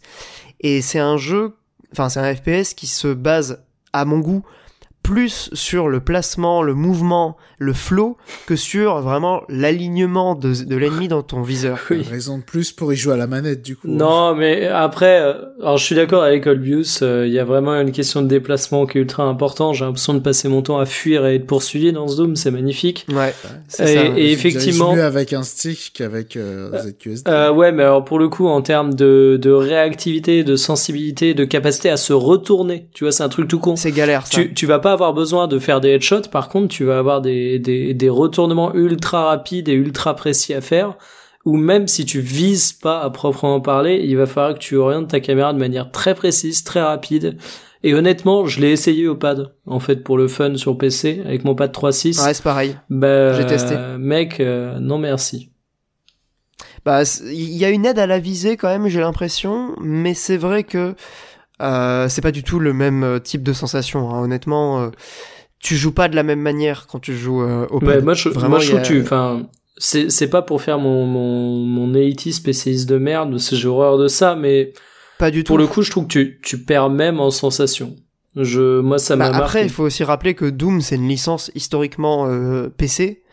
Et euh, ils ont pas, ça ça n'a pas changé avec Doom Eternal. C'était premiers... déjà le cas avec. Après Ouais, les premiers Doom, c'était clavier only. hein. Ouais, c'était clavier only, mais en même temps, c'est un- c'est des vieux des jeux, des jeux des années 90. Après, hein, donc, est-ce que euh, aujourd'hui, où se font les ventes de Doom et Doom Eternal? Tu vois, c'est une vraie Bah, question. sur console. hein. Bah ouais, ah c'est bah, ça. c'est hein. 80% sur console, c'est sûr. Mm. Ah, peut-être pas 80, mais. Il faudrait vérifier. Enfin, en tout cas, je, je conseille quand même plutôt les d'y jouer les euh, chiffres de Bethesda. Hein. sur PC. Ouais. Et qu'ils ont Très pas très dur à trouver. Bah, ils ont pas investi, ils sont, ils sont pas en bourse, je crois, euh, ou un truc comme ça, donc euh, ils balancent pas de, ils ont pas besoin de balancer euh, les chiffres. Ouais. Enfin, en tout cas, voilà, Doom Eternal, c'est euh, très très bon jeu. Je pense que ça ne va pas autant marquer qu'à l'époque. Euh, Doom 2016 avait marqué les gens, étant donné que bah, c'est quand même la continuité. C'est encore une fois, comme je le disais pour Ori, c'est la suite vidéoludique dans ce cas-là de plus euh, réussi en l'occurrence. Mais en même temps, euh, voilà, ça reste une suite et, et je pense pas que les gens s'en souviendront plus que du 2016. Mais ça reste un meilleur jeu à mon goût que le 2016 euh, de quand même pas mal loin quoi. Voilà. Syndrome Bayonetta. Syndrome Bayonetta, effectivement. T'es d'accord, euh, Mikael? Oui, clairement. Euh, pour moi, euh, autant euh, toutes les nouveautés qu'il apporte sont sont pas parfaites, autant euh, c'est c'est plus long, c'est plus varié, c'est plus dynamique, c'est c'est vraiment une suite telle qu'on l'attend. Exactement. Eh bien, je suis content qu'on soit tombé d'accord, euh, mon cher Mikael. C'était un très beau mot de, de conclusion.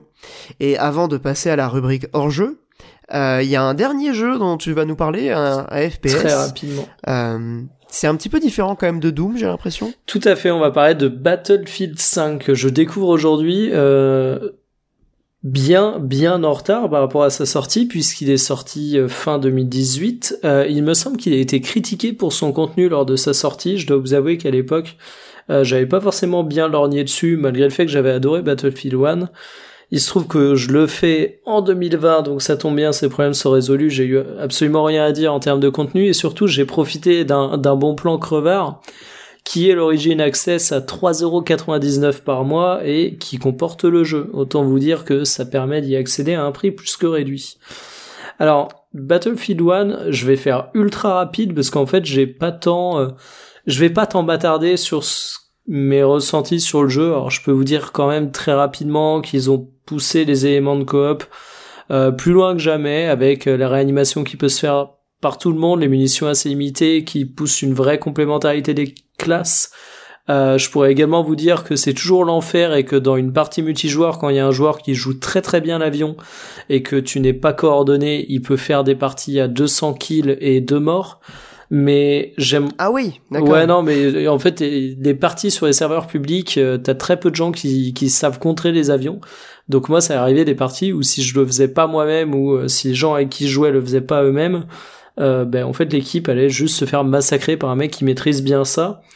Mais grosso modo, euh, je vais pas revenir sur le jeu parce que concrètement c'est une expérience multijoueur à Battlefield qui a été euh, peaufinée, améliorée avec des armes très sympas, un bon game feel, euh, une formule qui a été peaufinée au fur et à mesure des années, un moteur physique qui est absolument incroyable sur la sur la destruction, non. Je vais pas en faire des tonnes, je vais pas en parler une heure, je vais surtout juste dropper un petit mot et qui est en plus dans l'actu paradoxalement sur l'ambiance sonore du jeu. Euh, on a beaucoup parlé euh, de, ray tracing audio sur la PlayStation 5.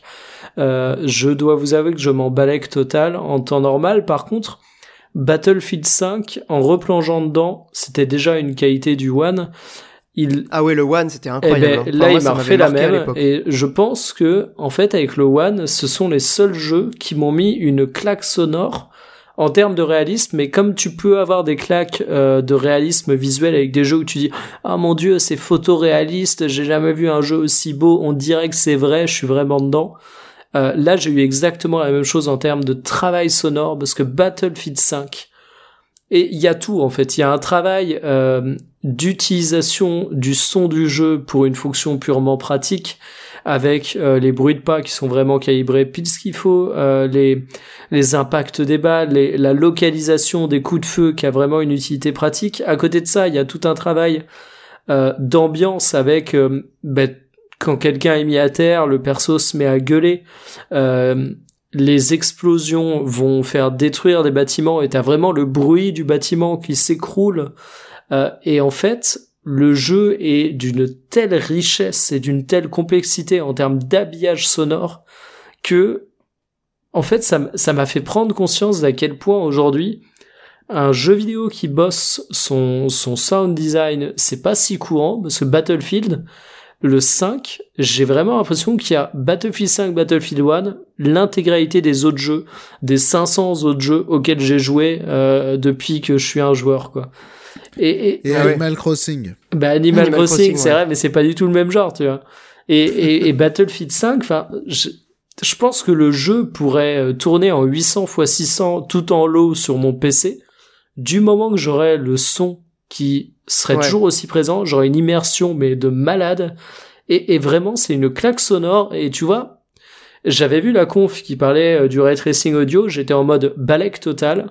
Entre temps, je me suis tapé 24 heures de jeu sur Battlefield 5. Et franchement, ben, du coup, c'est une nouveauté que j'attends beaucoup plus. Et je pense que ben, pas mal de auditeurs doivent se poser la question demain de l'achat d'une console next-gen. On parlait dans le précédent Radio Ebrius de ce qu'on pouvait espérer en termes d'avancée euh, avec ces consoles. Moi, je parlais d'IA en fantasmant un peu. Bah, finalement, on parle d'audio et bah, Battlefield 5 me fait capter à quel point, bah, en fait, c'est pas un truc que j'aurais pensé attendre, mais face au fait accompli, je me rends compte que ça change complètement la perception d'un jeu. Alors, moi, il y a un truc qui me fait peur sur l'audio, notamment des prochaines consoles, c'est quand ils vont commencer à mettre toutes les normes euh, de tous les systèmes son et tout, ça va être compliqué de s'équiper euh, en termes de son. Là-dessus, on Bah, est... Disons qu'il y a tellement de configurations différentes. Si tu veux, la différence entre Non, le son et l'image, Ah, mais c'est qu'il y a mais- 10 milliards de Ah configs non, mais différentes. rien que les technologies, genre est-ce que c'est du THX, est-ce que c'est du euh, Dolby machin? Dolby, ouais. Euh, pour... Est-ce que ton, est-ce que tes devices ils sont compatibles avec machin, avec tel truc ou avec tel truc? Ça peut être compliqué. Hein. Après, ça, c'est- ça n'a rien à voir avec le sound design en lui-même. C'est plus Bah, si, euh, comment il est. re- Ah bah si, si tu fais en sorte que ton sound design il soit pensé pour tel ou tel type d'installation, parce que ça peut beaucoup changer, hein, vraiment. Ça peut beaucoup changer, je suis d'accord. euh, faut, faut, faudra se méfier. D'autant plus que Sony a l'air de faire des choix sur la PS5 où ils parlent avec leur euh, leur euh, leur techno propriétaire entre guillemets donc euh, Ah oui, il y a peut-être ça aussi. hein. moi ça m'étonnerait pas que demain euh, ce soit une opportunité supplémentaire aujourd'hui euh, t'as quand même en termes de merchandising autour des consoles pas mal de de manettes de constructeurs tiers de casques etc c'est un gros business mais euh, moi demain je suis Microsoft ou Sony euh, je peux pas dire que j'impose mon casque de référence pour la console, mais euh, ça me paraîtrait pas être un truc délirant en fait. Ça tombe bien parce que Sony et Microsoft font les deux des très bons casques. Enfin, oui, surtout qui Sony, plus est, euh, ouais. En plus. C'est vrai que c'est drôle. Hmm. Mais c'est vrai que le, le son, c'est pas un élément qui est vendeur, en tout cas euh, dans le jeu vidéo, alors Ah, que normal. purée, c'est extrêmement important. Mais mais, c'est compliqué à vendre. hein. C'est c'est ça en fait. Je pense que le décalage, il vient du fait qu'effectivement, c'est un élément euh, quand tu joues qui est fondamental. Et d'ailleurs, moi, je ressens immédiatement la différence quand je joue avec un casque et quand je mets le son de la télé. Ça n'a rien à voir. Euh, et en même temps, c'est donc c'est un truc hyper important pour beaucoup de gens. Et en même temps, j'ai l'impression que les, les éditeurs ont très bien compris que c'était compliqué à, à vendre parce que bah il faut l'équipement. euh, si tu veux du Dolby euh, Atmos, si tu veux du THX Les- machin, Les- il faut les enceintes. L'équipement et même être dans les bonnes dispositions pour euh, profiter du son du jeu, ce qui est pas forcément le cas de tout le monde. hein. Il y en a. il y a Il faut avoir l'acoustique chez toi aussi. Enfin, il y a quand même Après, pour moi, il Ou y a... juste pas avoir le gamin dans tes pattes ou des trucs comme Oui. ça aussi. Hein. Euh, Oui, tout simplement. Mais tu vois, par exemple, moi, je suis en train vie, de me dire que avec les nouvelles consoles, je serais peut-être un peu plus un genre console qu'un qu'un genre PC au final, pour diverses raisons. Et euh, j'avais pas du tout envisagé l'achat d'un casque pour jouer à mes consoles sur la télé. Ben, tu vois, là, typiquement, je me dis, bah le casque, ça, ça aide quand même à résoudre pas mal de problèmes, quoi. Hmm. Ah oui, la, la Non, bien manette- sûr. la prise jack sur la manette PS4, euh, miam. Hmm. C'est bah sur la manette Xbox One aussi. Hein. Ça une nouvelle, ouais, c'est vrai. Bah écoute, on Tu sais d'ailleurs que ça marche sur PC. Ouais, mais moi j'ai la bon première délire, manette Xbox One, j'ai pas la récente. Ah dommage. Parce que du coup, moi, je connecte ma, ma manette sur, euh, sur PC en Bluetooth. Après mon casque il est Bluetooth, hein, donc bon. Oui, non, mais d'accord. Mais c'est juste que quand tu joues genre, sur la euh, télé, tu, ce qui est très très cool, c'est que instantanément, alors que bon, c'est du PC, tu pourrais te dire, euh, ils ont pas mis en place cette fonctionnalité. Tu branches ton truc instantanément, t'as le son qui ressort dans dans le Bah, casque mec, et il sort plus de la télé. Stratégie Microsoft, hein, ta manette Xbox maintenant c'est une manette Xbox, justement la marque Xbox si bien présente sur PC que via la console. Tout à fait, ouais. Mais d'ailleurs, c'est l'application Xbox Mhm. euh, et sur PC, donc. euh, Donc manette Xbox, application Xbox, voilà voilà. Donc c'est tout pour Et- Battlefield de mon côté. Bah Et- merci, euh, très coup, belle euh, chronique, pour parler manette sur PC, euh, juste rapidement, euh, théorie du complot. Mais euh, de, à chaque fois qu'il y a des mises à jour sur Windows, j'ai des appareils qui fonctionnent moins bien. Genre, typiquement, mon casque, il a des coupures en Bluetooth et tout machin. Et euh, Ouais. mon stick arcade, il marche plus sur mon PC. Voilà, niquez-vous Microsoft. Ouais, mais en même temps, c'est pas un produit euh, officiel, mon cher Monique. Bah, si. Il Ton est stick lég- arcade Bah, il est legit, c'est pas un truc Microsoft, mais Ah, il mais marchait pas un avant. produit, c'est pas un produit officiel Il Microsoft. marchait avant. Pourquoi tu fais des mises à jour et ça marche Mais plus. Microsoft? Ouais. Bah après, c'est les écosystèmes fermés, c'est la, c'est malheureusement, c'est comme ça que le futur se dessine. hein. Mais ça faisait désolé, des amis. trucs et ça le fait en moins. Merde. Bah ouais. Bah c'est comme ça. Je, je suis assez triste aussi, mais malheureusement, c'est vers ça qu'on se, qu'on se dirige. Bien, d'ailleurs, en parlant de- d'endroits où on se dirige, on va passer à la rubrique hors jeu, si ça vous va. Oui. Juste après la petite musique.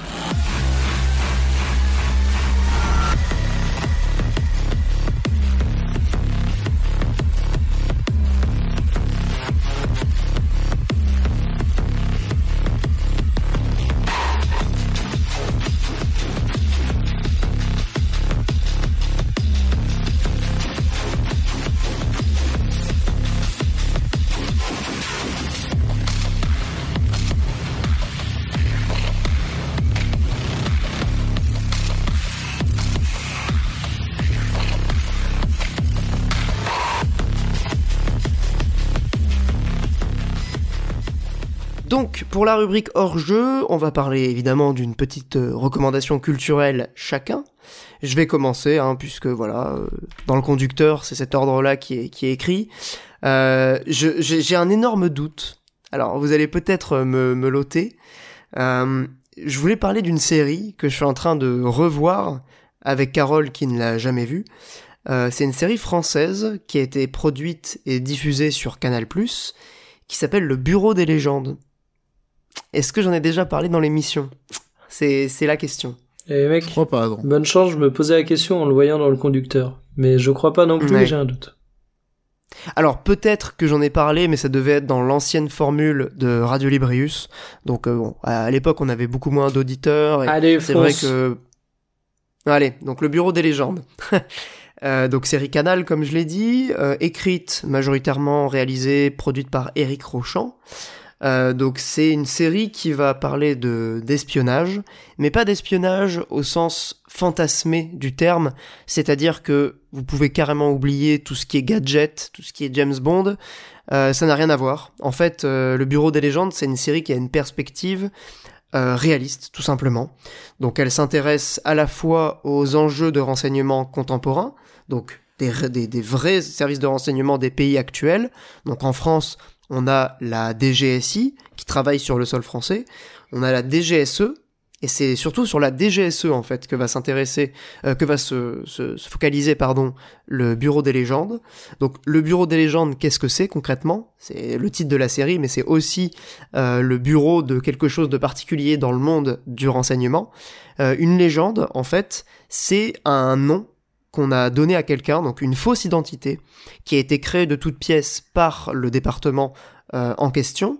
Évidemment, c'est des papiers qui sont extrêmement euh, parfaits. Enfin, il n'y a, pas du tout de, de soucis puisqu'ils sont créés par l'État. Donc c'est une vraie, fausse identité en quelque sorte.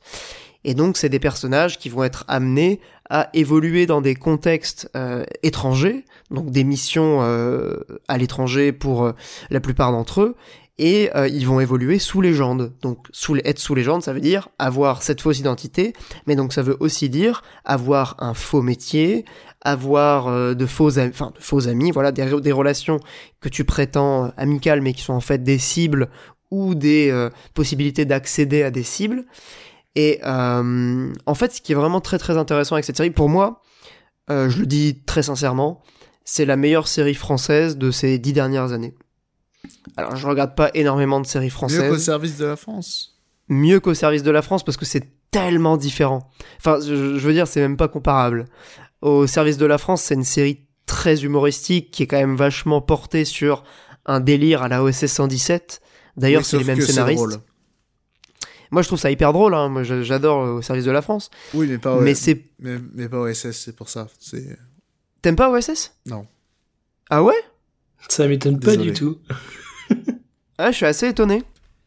Bah pourtant, c'est les mêmes scénaristes. Ouais, mais au service de la France, c'est rigolo. Mais c'est, enfin, c'est pour, pour, pour, pour le coup, c'est le même genre d'humour, moi, je trouve. Mm, Ouais, je trouve pas, mais... Mhm. Voilà. Ouais, ok, bah, ce sera, Beau une, débat. euh, ce sera une discussion. on pourrait en discuter.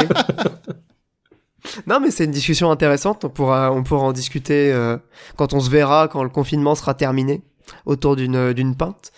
Euh, mais du coup, je reviens sur le, le Bureau des légendes, qui est une série beaucoup plus sérieuse. Hein, vraiment, euh, comme je l'ai dit, c'est une perspective réaliste, mais en même temps, euh, ça traite de choses quand même assez graves. Donc, on va avoir euh, des enquêtes sur un démantèlement d'un attentat euh, djihadiste. On va avoir une une clandée, donc ils appellent les clandés, c'est les clandestins, donc ceux qui évoluent sous légende à l'étranger, qui va essayer d'infiltrer un, un institut euh, euh, informatique en Russie pour en apprendre plus sur euh, les méthodes des hackers russes, notamment dans les- dans l'influence des élections américaines. Euh, on va avoir ce genre d'enquête-là. On va avoir euh, toute une emphase sur la guerre en Syrie. Enfin, donc ça va prendre vraiment place dans le contexte actuel et ça va rebondir au fur et à mesure des saisons. Donc vous allez pouvoir, si vous découvrez la série aujourd'hui, vous pourrez normalement faire le lien entre les saisons et leur époque de diffusion et euh, l'actualité de l'époque. Donc notamment, euh, il y a une saison où bah, il y a un des personnages qui se retrouve otage euh, de Daesh. Donc ça va vachement traiter cet aspect-là. Donc c'était l'époque où il y avait encore euh, un État islamique euh, vraiment digne de ce nom. Euh, Enfin digne de ce nom. digne de ce nom, c'est peut-être pas le bon terme. J'aime bien. Il se trahit. qui avait un territoire. La belle Non, mais époque. en, en gros, la belle époque. Putain, arrêtez, c'est horrible ce qu'on est en train de faire. Euh, Enfin, ce que je suis en train de faire en l'occurrence. Non, mais qui avait encore un territoire. Où étiez-vous ce 13 novembre J'étais au Canada, figure-toi, mon cher Monique. J'étais euh, en train de jouer à The Evil Within, je crois. Il me semble. Enfin bref. C'était un très bon jeu d'ailleurs, euh, Evil Within, un des meilleurs survival horror de, de la décennie. Euh, le Bureau des légendes, bah, je crois que j'ai pas grand chose d'autre à ajouter. C'est une série qui est extrêmement bien écrite, à la fois bien sûr dans les dialogues, mais surtout dans la construction des saisons. Ce que j'aime bien en fait, c'est que c'est une série qui prend vachement son temps, mais qui en même temps reste tout le temps ultra prenante, ultra euh, palpitante. Il n'y a pas de temps mort. Pourtant, on suit sur une saison. Il va finalement quand tu fais le bilan d'une saison, bah c'est facilement résumable. Mais quand tu vois le truc, c'est tellement précis, c'est tellement intelligent, c'est tellement bien foutu, bien pensé. Euh, de ce que j'ai compris, ils ont essayé d'être le plus fidèle à la manière dont les services de renseignement fonctionnent, notamment la DGSE, hein, qui, est, qui est un service euh, français quand même assez important. Ils ont collaboré notamment avec euh, bah, les gens qui travaillent vraiment, donc les espions, on pourrait dire, hein, les agents. On dit agents normalement. Et ils ont, par exemple, il y a un truc assez, assez rigolo, fun fact, depuis la saison 2, je crois. À chaque fois que la série est euh, terminée, donc ils ont fini le montage et euh, la post-prod, ils vont montrer les épisodes en avant-première aux employés de la DGSE pour avoir des retours, pour savoir ce qui potentiellement était pas crédible, ce qui euh, était pour le coup crédible. Enfin, il y a tout un dialogue comme ça qui s'est mis en place entre les créateurs de la série et les agents de la DGSE. Donc ça, je trouve ça assez rigolo. Ça permet aussi du coup d'avoir un certain degré de, vraisemblance et de crédibilité euh, dans les événements qu'on peut suivre. Et du coup, bah, c'est à la fois intéressant pour la, culture personnelle, et en même temps, ça permet de montrer sous un jour un petit peu plus euh, intéressant, un petit peu plus euh, crédible, le, le, monde en fait du renseignement, très très loin des fantasmes des espions de cinéma. Et pour le coup, moi, ça m'a vraiment passionné. Et du coup, je, je redécouvre la série. On est en train de la binger euh, sur, euh, sur, la, sur la télé avec Carole. Et je, franchement, la revoir, ça permet de mieux comprendre les structures des différentes saisons et de surtout bien saisir à quel point cette série est géniale. Voilà. Désolé, j'étais un petit peu long, mais ça méritait. Il n'y a pas des offres en plus euh, pour Canal euh, avec le confinement et tout? Mais en ce moment, c'est gratuit. Ah, c'est bah justement pour ça. Canal Plus est gratuit euh, pour deux semaines, je crois, euh, avec le confinement. Ils ont été très sympas. Alors, il me semble que ça va être euh, très vite Oui. euh, supprimé parce que le CSA a gueulé. Je sais pas si c'est encore valable ou pas. Moi, je suis euh, sur l'abonnement de mes parents parce que tu peux être connecté sur trois. C'est un peu comme Netflix. Euh, du coup, je sais pas encore si l'offre euh, gratuite est, enfin gratuite est valable, mais euh, bon, c'est une série qui se trouve euh, donc sur MyCanal, qui peut être vue de différentes manières. C'est quand même pas très compliqué de la trouver. Elle est super. Regardez-la. Je vous la conseille. C'est génial. Merci. Monique, quelle est donc ta, ta recommandation? Je crois que Mikael l'a l'a vu aussi d'ailleurs, le Bureau des légendes. De quoi? Euh, Mikael, tu l'as vu ou pas le, la série? Le bureau des légendes, pas du tout. Non, tu l'as pas Non, mais Ah, justement, je me disais que ça faisait un truc de plus sur ma liste. Encore Ouais, franchement, c'est c'est très cool. Ouais, pareil, ça fait longtemps que je me dis qu'il faut que je, je m'arrête aussi. Et il y, a du- il y a du très lourd en termes d'acting, euh, notamment, bah, il y a Mathieu Kassovitz. C'est un Ah. très bon acteur, moi je, Ça je surkiffe ce mec. Ça- Ah ouais Ah ouais, j'adore. non mais en termes d'act- en termes Ouais, d'acteur. Ah ouais, Pour moi, c'est genre... euh, Ah Non mais euh, en vrai, je connais pas du tout sa vie privée et ses prises Ah, de moi j'ai rien contre, hein, c'est juste la réaction de Monique qui me fait marrer. Mais c'est du Monique dans, dans... Non mais il a peut-être fait des trucs à côté, moi j'en sais rien. C'est juste que je trouve que c'est un super bon acteur.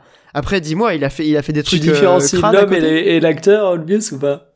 Mais je sais pas, genre je savais même pas qu'il y avait des trucs sales autour de lui. vrai, j'en sais rien. Non, il y a... non, non, il y a, il y a pas d'affaire comme ça non plus, mais... il y a pas d'affaire. Bah c'est quoi Il a aimé God of War, apparemment. Pardon. Non, non, je sais pas, c'est... Il m'inspire pas trop. Il t'inspire pas trop. Ok, bah c'est au feeling hein. Ouais, c'est Ah, ça. le date, sale gueule. Bah c'est une intuition de, c'est tu pourrais faire agent de la DGSE. Ah, Bon alors, qu'est-ce que c'est En euh, regardant- Arzac En regardant les, les villages Animal Crossing des gens, tu sais. Ah, Exactement. Bah, tu pourrais mater en même temps. Tu fais du profilage en faisant ça. Vous êtes de droite, monsieur. Je le sais. Non, mais tu sais, genre, tu, tu- tu passes en interrogatoire, tu sais, pour, pour la police, tu fais, c'est une Switch, faites-moi voir votre partie d'Animal Crossing.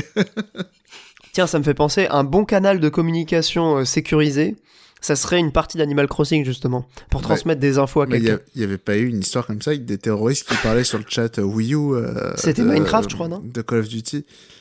Euh, c'est des Ah, terroristes of qui organisent des plans sur Animal Crossing, mais mec, tu joues à Animal Crossing, t'annules tout. Tu te dis, mais pourquoi? Ouais. Pourquoi non, faire mais ça je, je, je crois qu'il y avait eu un, comme ça un, un, un, un- un chat sur Wii U du coup qui était pas du tout sur écoute. Euh, mais même il y avait des histoires aussi comme ça de Fortnite euh, qui étaient écoutées. euh. Ouais, c'est possible, hein, j'avoue que ça me dit rien, mais ça me, ça me, cho- ça me choque pas. Vague souvenir de cette histoire. Bref, les écoutes, Arzac. les écoutes, on s'en bat les couilles. Mais pour en revenir, voilà, au Nintendo Direct, on est passé vite dessus, mais il y a aussi eu une date et une sortie, celle de Panzer Dragoon. Donc euh, le remake euh, du jeu. euh, J'aurais pu en parler ce soir, mais bon. euh, mais il est voilà. sorti. Ouais, ouais, ouais. Mais euh, du coup, Arzak, ah, Arzak, c'est euh, comment dire, c'est une BD qui a fortement inspiré du coup, je pense, Panzer Dragoon.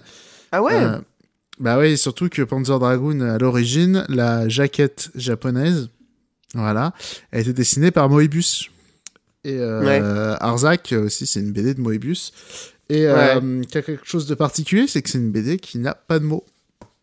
Aucun C'est que des dessins. Et euh, Panzer Dragoon euh, aussi, si je dis pas d'annerie, dans sa première, enfin dans la version Saturn, il n'y avait justement aucun mot. Euh, et après, ils ont rajouté une fausse langue dans le 2 et le 3, si je dis pas d'annerie. J'ai plus très bien les jeux en tête. Non, dans le 2 et le 4 plutôt. Vu que 3, c'est un RPG. Bref, on s'en fout. Et, euh, donc voilà, c'est euh, une super belle BD. Les dessins sont fous. Mobius, il est fort. Euh, en plus, c'est il y a une édition. C'est quoi comme édition? Je sais pas. Bref, en tout cas, elle est super grande. Ça, ça fait. Voilà, on peut apprécier les dessins, tout ça. Si vous êtes fan du jeu, que vous connaissez pas euh, la BD, du coup, euh, Arzak, A-R-Z-A-C-H. euh, du coup, allez voir. euh, et voilà, c'est dans le même délire. les... Bah, Voilà. c'est bien, c'est une, une Allez occupation voir. en ce moment. Oui, voilà, et puis même au pire, enfin voilà. C'est peut-être pas une bonne idée de recommander une BD, parce que c'est peut-être un peu plus compliqué de se les procurer en ce moment. Après, Internet est votre ami. hein. Mhm. Bien sûr. Et Voilà. ben, ce sera sur la liste de, des choses à, à faire euh, une fois le confinement terminé. Tout à fait. Merci. Mikael Oui, euh, ben alors moi, pour finir, je vais avoir deux recommandations, mais les deux sont extrêmement rapides. Euh, la première, c'est que, euh, étant donné qu'on est confiné, que le footing est pas mal limité, je fais chauffer mon vélo d'appartement, qui est un vélo d'appartement de qualité. Et habituellement, je regarde euh, des matchs de foot quand j'en fais, ce qui est un peu compliqué étant donné qu'il n'y a pas de championnat. Alors je me suis dit, bon, je vais me faire un truc, je vais mettre un animé qui me met la pêche, un truc sportif, et il se trouve que je me suis tourné vers quelque chose qui est souvent désigné comme un classique. Après, je dois avouer que ma culture euh, manga animé étant relativement euh, limitée, je ne peux pas euh, témoigner dessus. Il s'agit de Kuroko's Basket, euh, et ça m'a fait découvrir un truc. C'est qu'en fait, les shonen de sport, tu peux les faire sur absolument tous les sports du monde. Un shonen de sport bien réalisé sur le curling, sur le water polo, je suis sûr que j'accrocherai. Parce que finalement, la formule est ultra universelle. J'ai pas forcément d'a- d'affinité particulière avec le basket. Mais pour le coup, l'animé est juste euh, absolument génial. Donc je vais passer très rapidement là-dessus. Parce que finalement, c'est un shonen qui fait le taf, mais qui a selon moi pas grand chose d'original dans le gros monde des shonen de sport. Euh, pas- Ah, Mais si tu kiffes, euh, faut que tu regardes Ping Pong. C'est...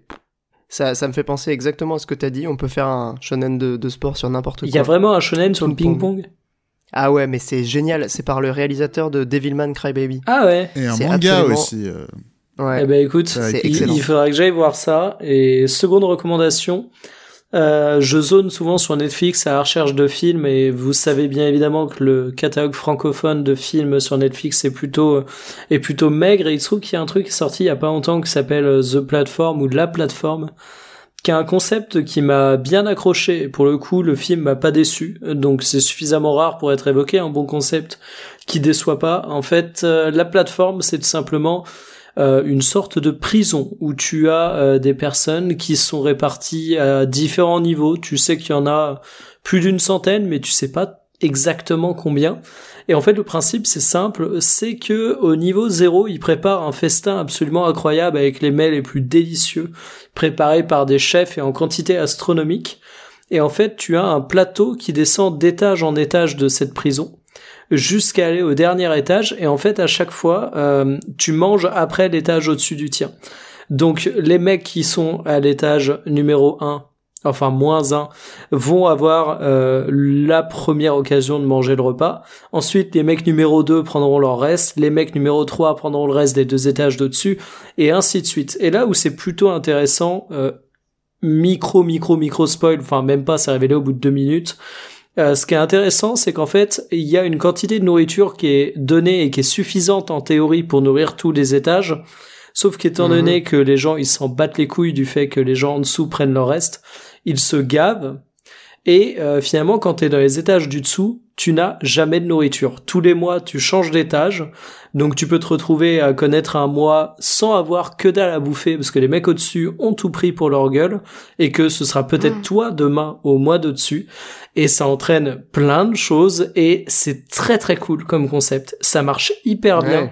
Et euh, vraiment une belle découverte. Et sachant qu'il n'y a pas grand chose en termes de films sur Netflix qui est qui valent la peine et que vous avez probablement pas vu, bah vous pouvez vous jeter là-dessus parce que moi j'ai trouvé ça très très sympathique. Trop bien. Je, je note parce que ça me ça me hype. Genre le, principe est super cool et ça m'a l'air d'être euh, assez riche en dilemmes moraux. Et, et ça aussi euh, la qualité d'avoir une fin euh, un petit peu ouverte qui a fait réfléchir. Oh, c'est un truc tout con mais moi j'adore ça. Mais euh, oui effectivement c'est un film avec une dimension morale qui est très très forte avec un message qui est plutôt simpliste, on va pas se le cacher, mais qui est présenté de la bonne manière. Et, euh, et c'est un film qui, qui est très violent, mais en même temps qui est pas violent pour être violent. Donc j'ai. Ça ressemble au film Cube. Je sais pas si tu vois ce que c'est. Euh, je vois, mais j'ai jamais vu ce que c'est. Ah ouais? Ouais, c'était. Euh... Ouais. Mais c'est c'est typiquement ce genre de, de film concept. C'est pour ça que je soulignais le fait que euh, j'étais surpris de pas être déçu. Parce que généralement, euh, c'est un peu. Cube, c'était très ado hein, dans mes souvenirs. Hein. Ben c'est, je l'avais pas vu, mais euh, oh là là, ça fait réfléchir. Euh. C'est un peu ce que j'avais en tête. Où tu vois, dans le même genre, j'avais adoré le principe d'American Nightmare, mais finalement c'était de la grosse merde. Ben. Jamais vu. Ben, ne, franchement, ça je ne le recommande pas. Mais tu vois là, au contraire, j'ai trouvé qu'ils avaient un bon concept et qu'il n'avait pas massacré. Donc c'est c'est pas le, le film absolument qui marquera mon année 2020, mais encore une fois, on a tous connu ces moments où on zone sur le catalogue Netflix où il y a que dalle. Je pense que ça vaut quand même le fait d'y jeter un œil. Cool, bah merci beaucoup euh, Mikael. C'est très très belle euh, recommandation. D'ailleurs, il y a des offres avec Netflix aussi au mois de mars. c'est important de. Oh, mec, j'en sais je, je, suis abonné comme un gros Yankee depuis des, des mois et des mois. Je suis même incapable de dire combien je paye par mois. C'est dire mon degré de Yankee-titude. Je ne suis même plus abonné. Ah ouais? J'étais là dès, euh, dès Ichi. Et euh, voilà, je suis, euh, je suis parti. Tu es parti de la grande famille. Ouais. Eh bien, j'espère que tu resteras dans, dans, la belle famille de Radio Librius, mon cher Monique, que tu ne vas pas nous quitter. D'accord. Albius nous fait une fin de podcast ASMR et drama. non, mais c'est parce que bon, on a, qu'une pièce et euh, bon, il est un peu tard. du coup, c'est bon, on star, on est fatigué. Désolé. Mais de toute façon, on, on, en arrive à la fin du, du podcast. tout le monde. Alors, alors voilà, on va. je rigole. On va, on va conclure. Merci beaucoup d'avoir participé. Comme d'hab, hein, c'était super cool. Et euh, bah, je sais pas, un petit mot de conclusion? Bonne nuit. Mikael. Confinement. Confinement. Moi je dirais confiture. Bonne nuit à tous. À bientôt. Bonne nuit. au revoir. Salut. Meilleure fin de podcast.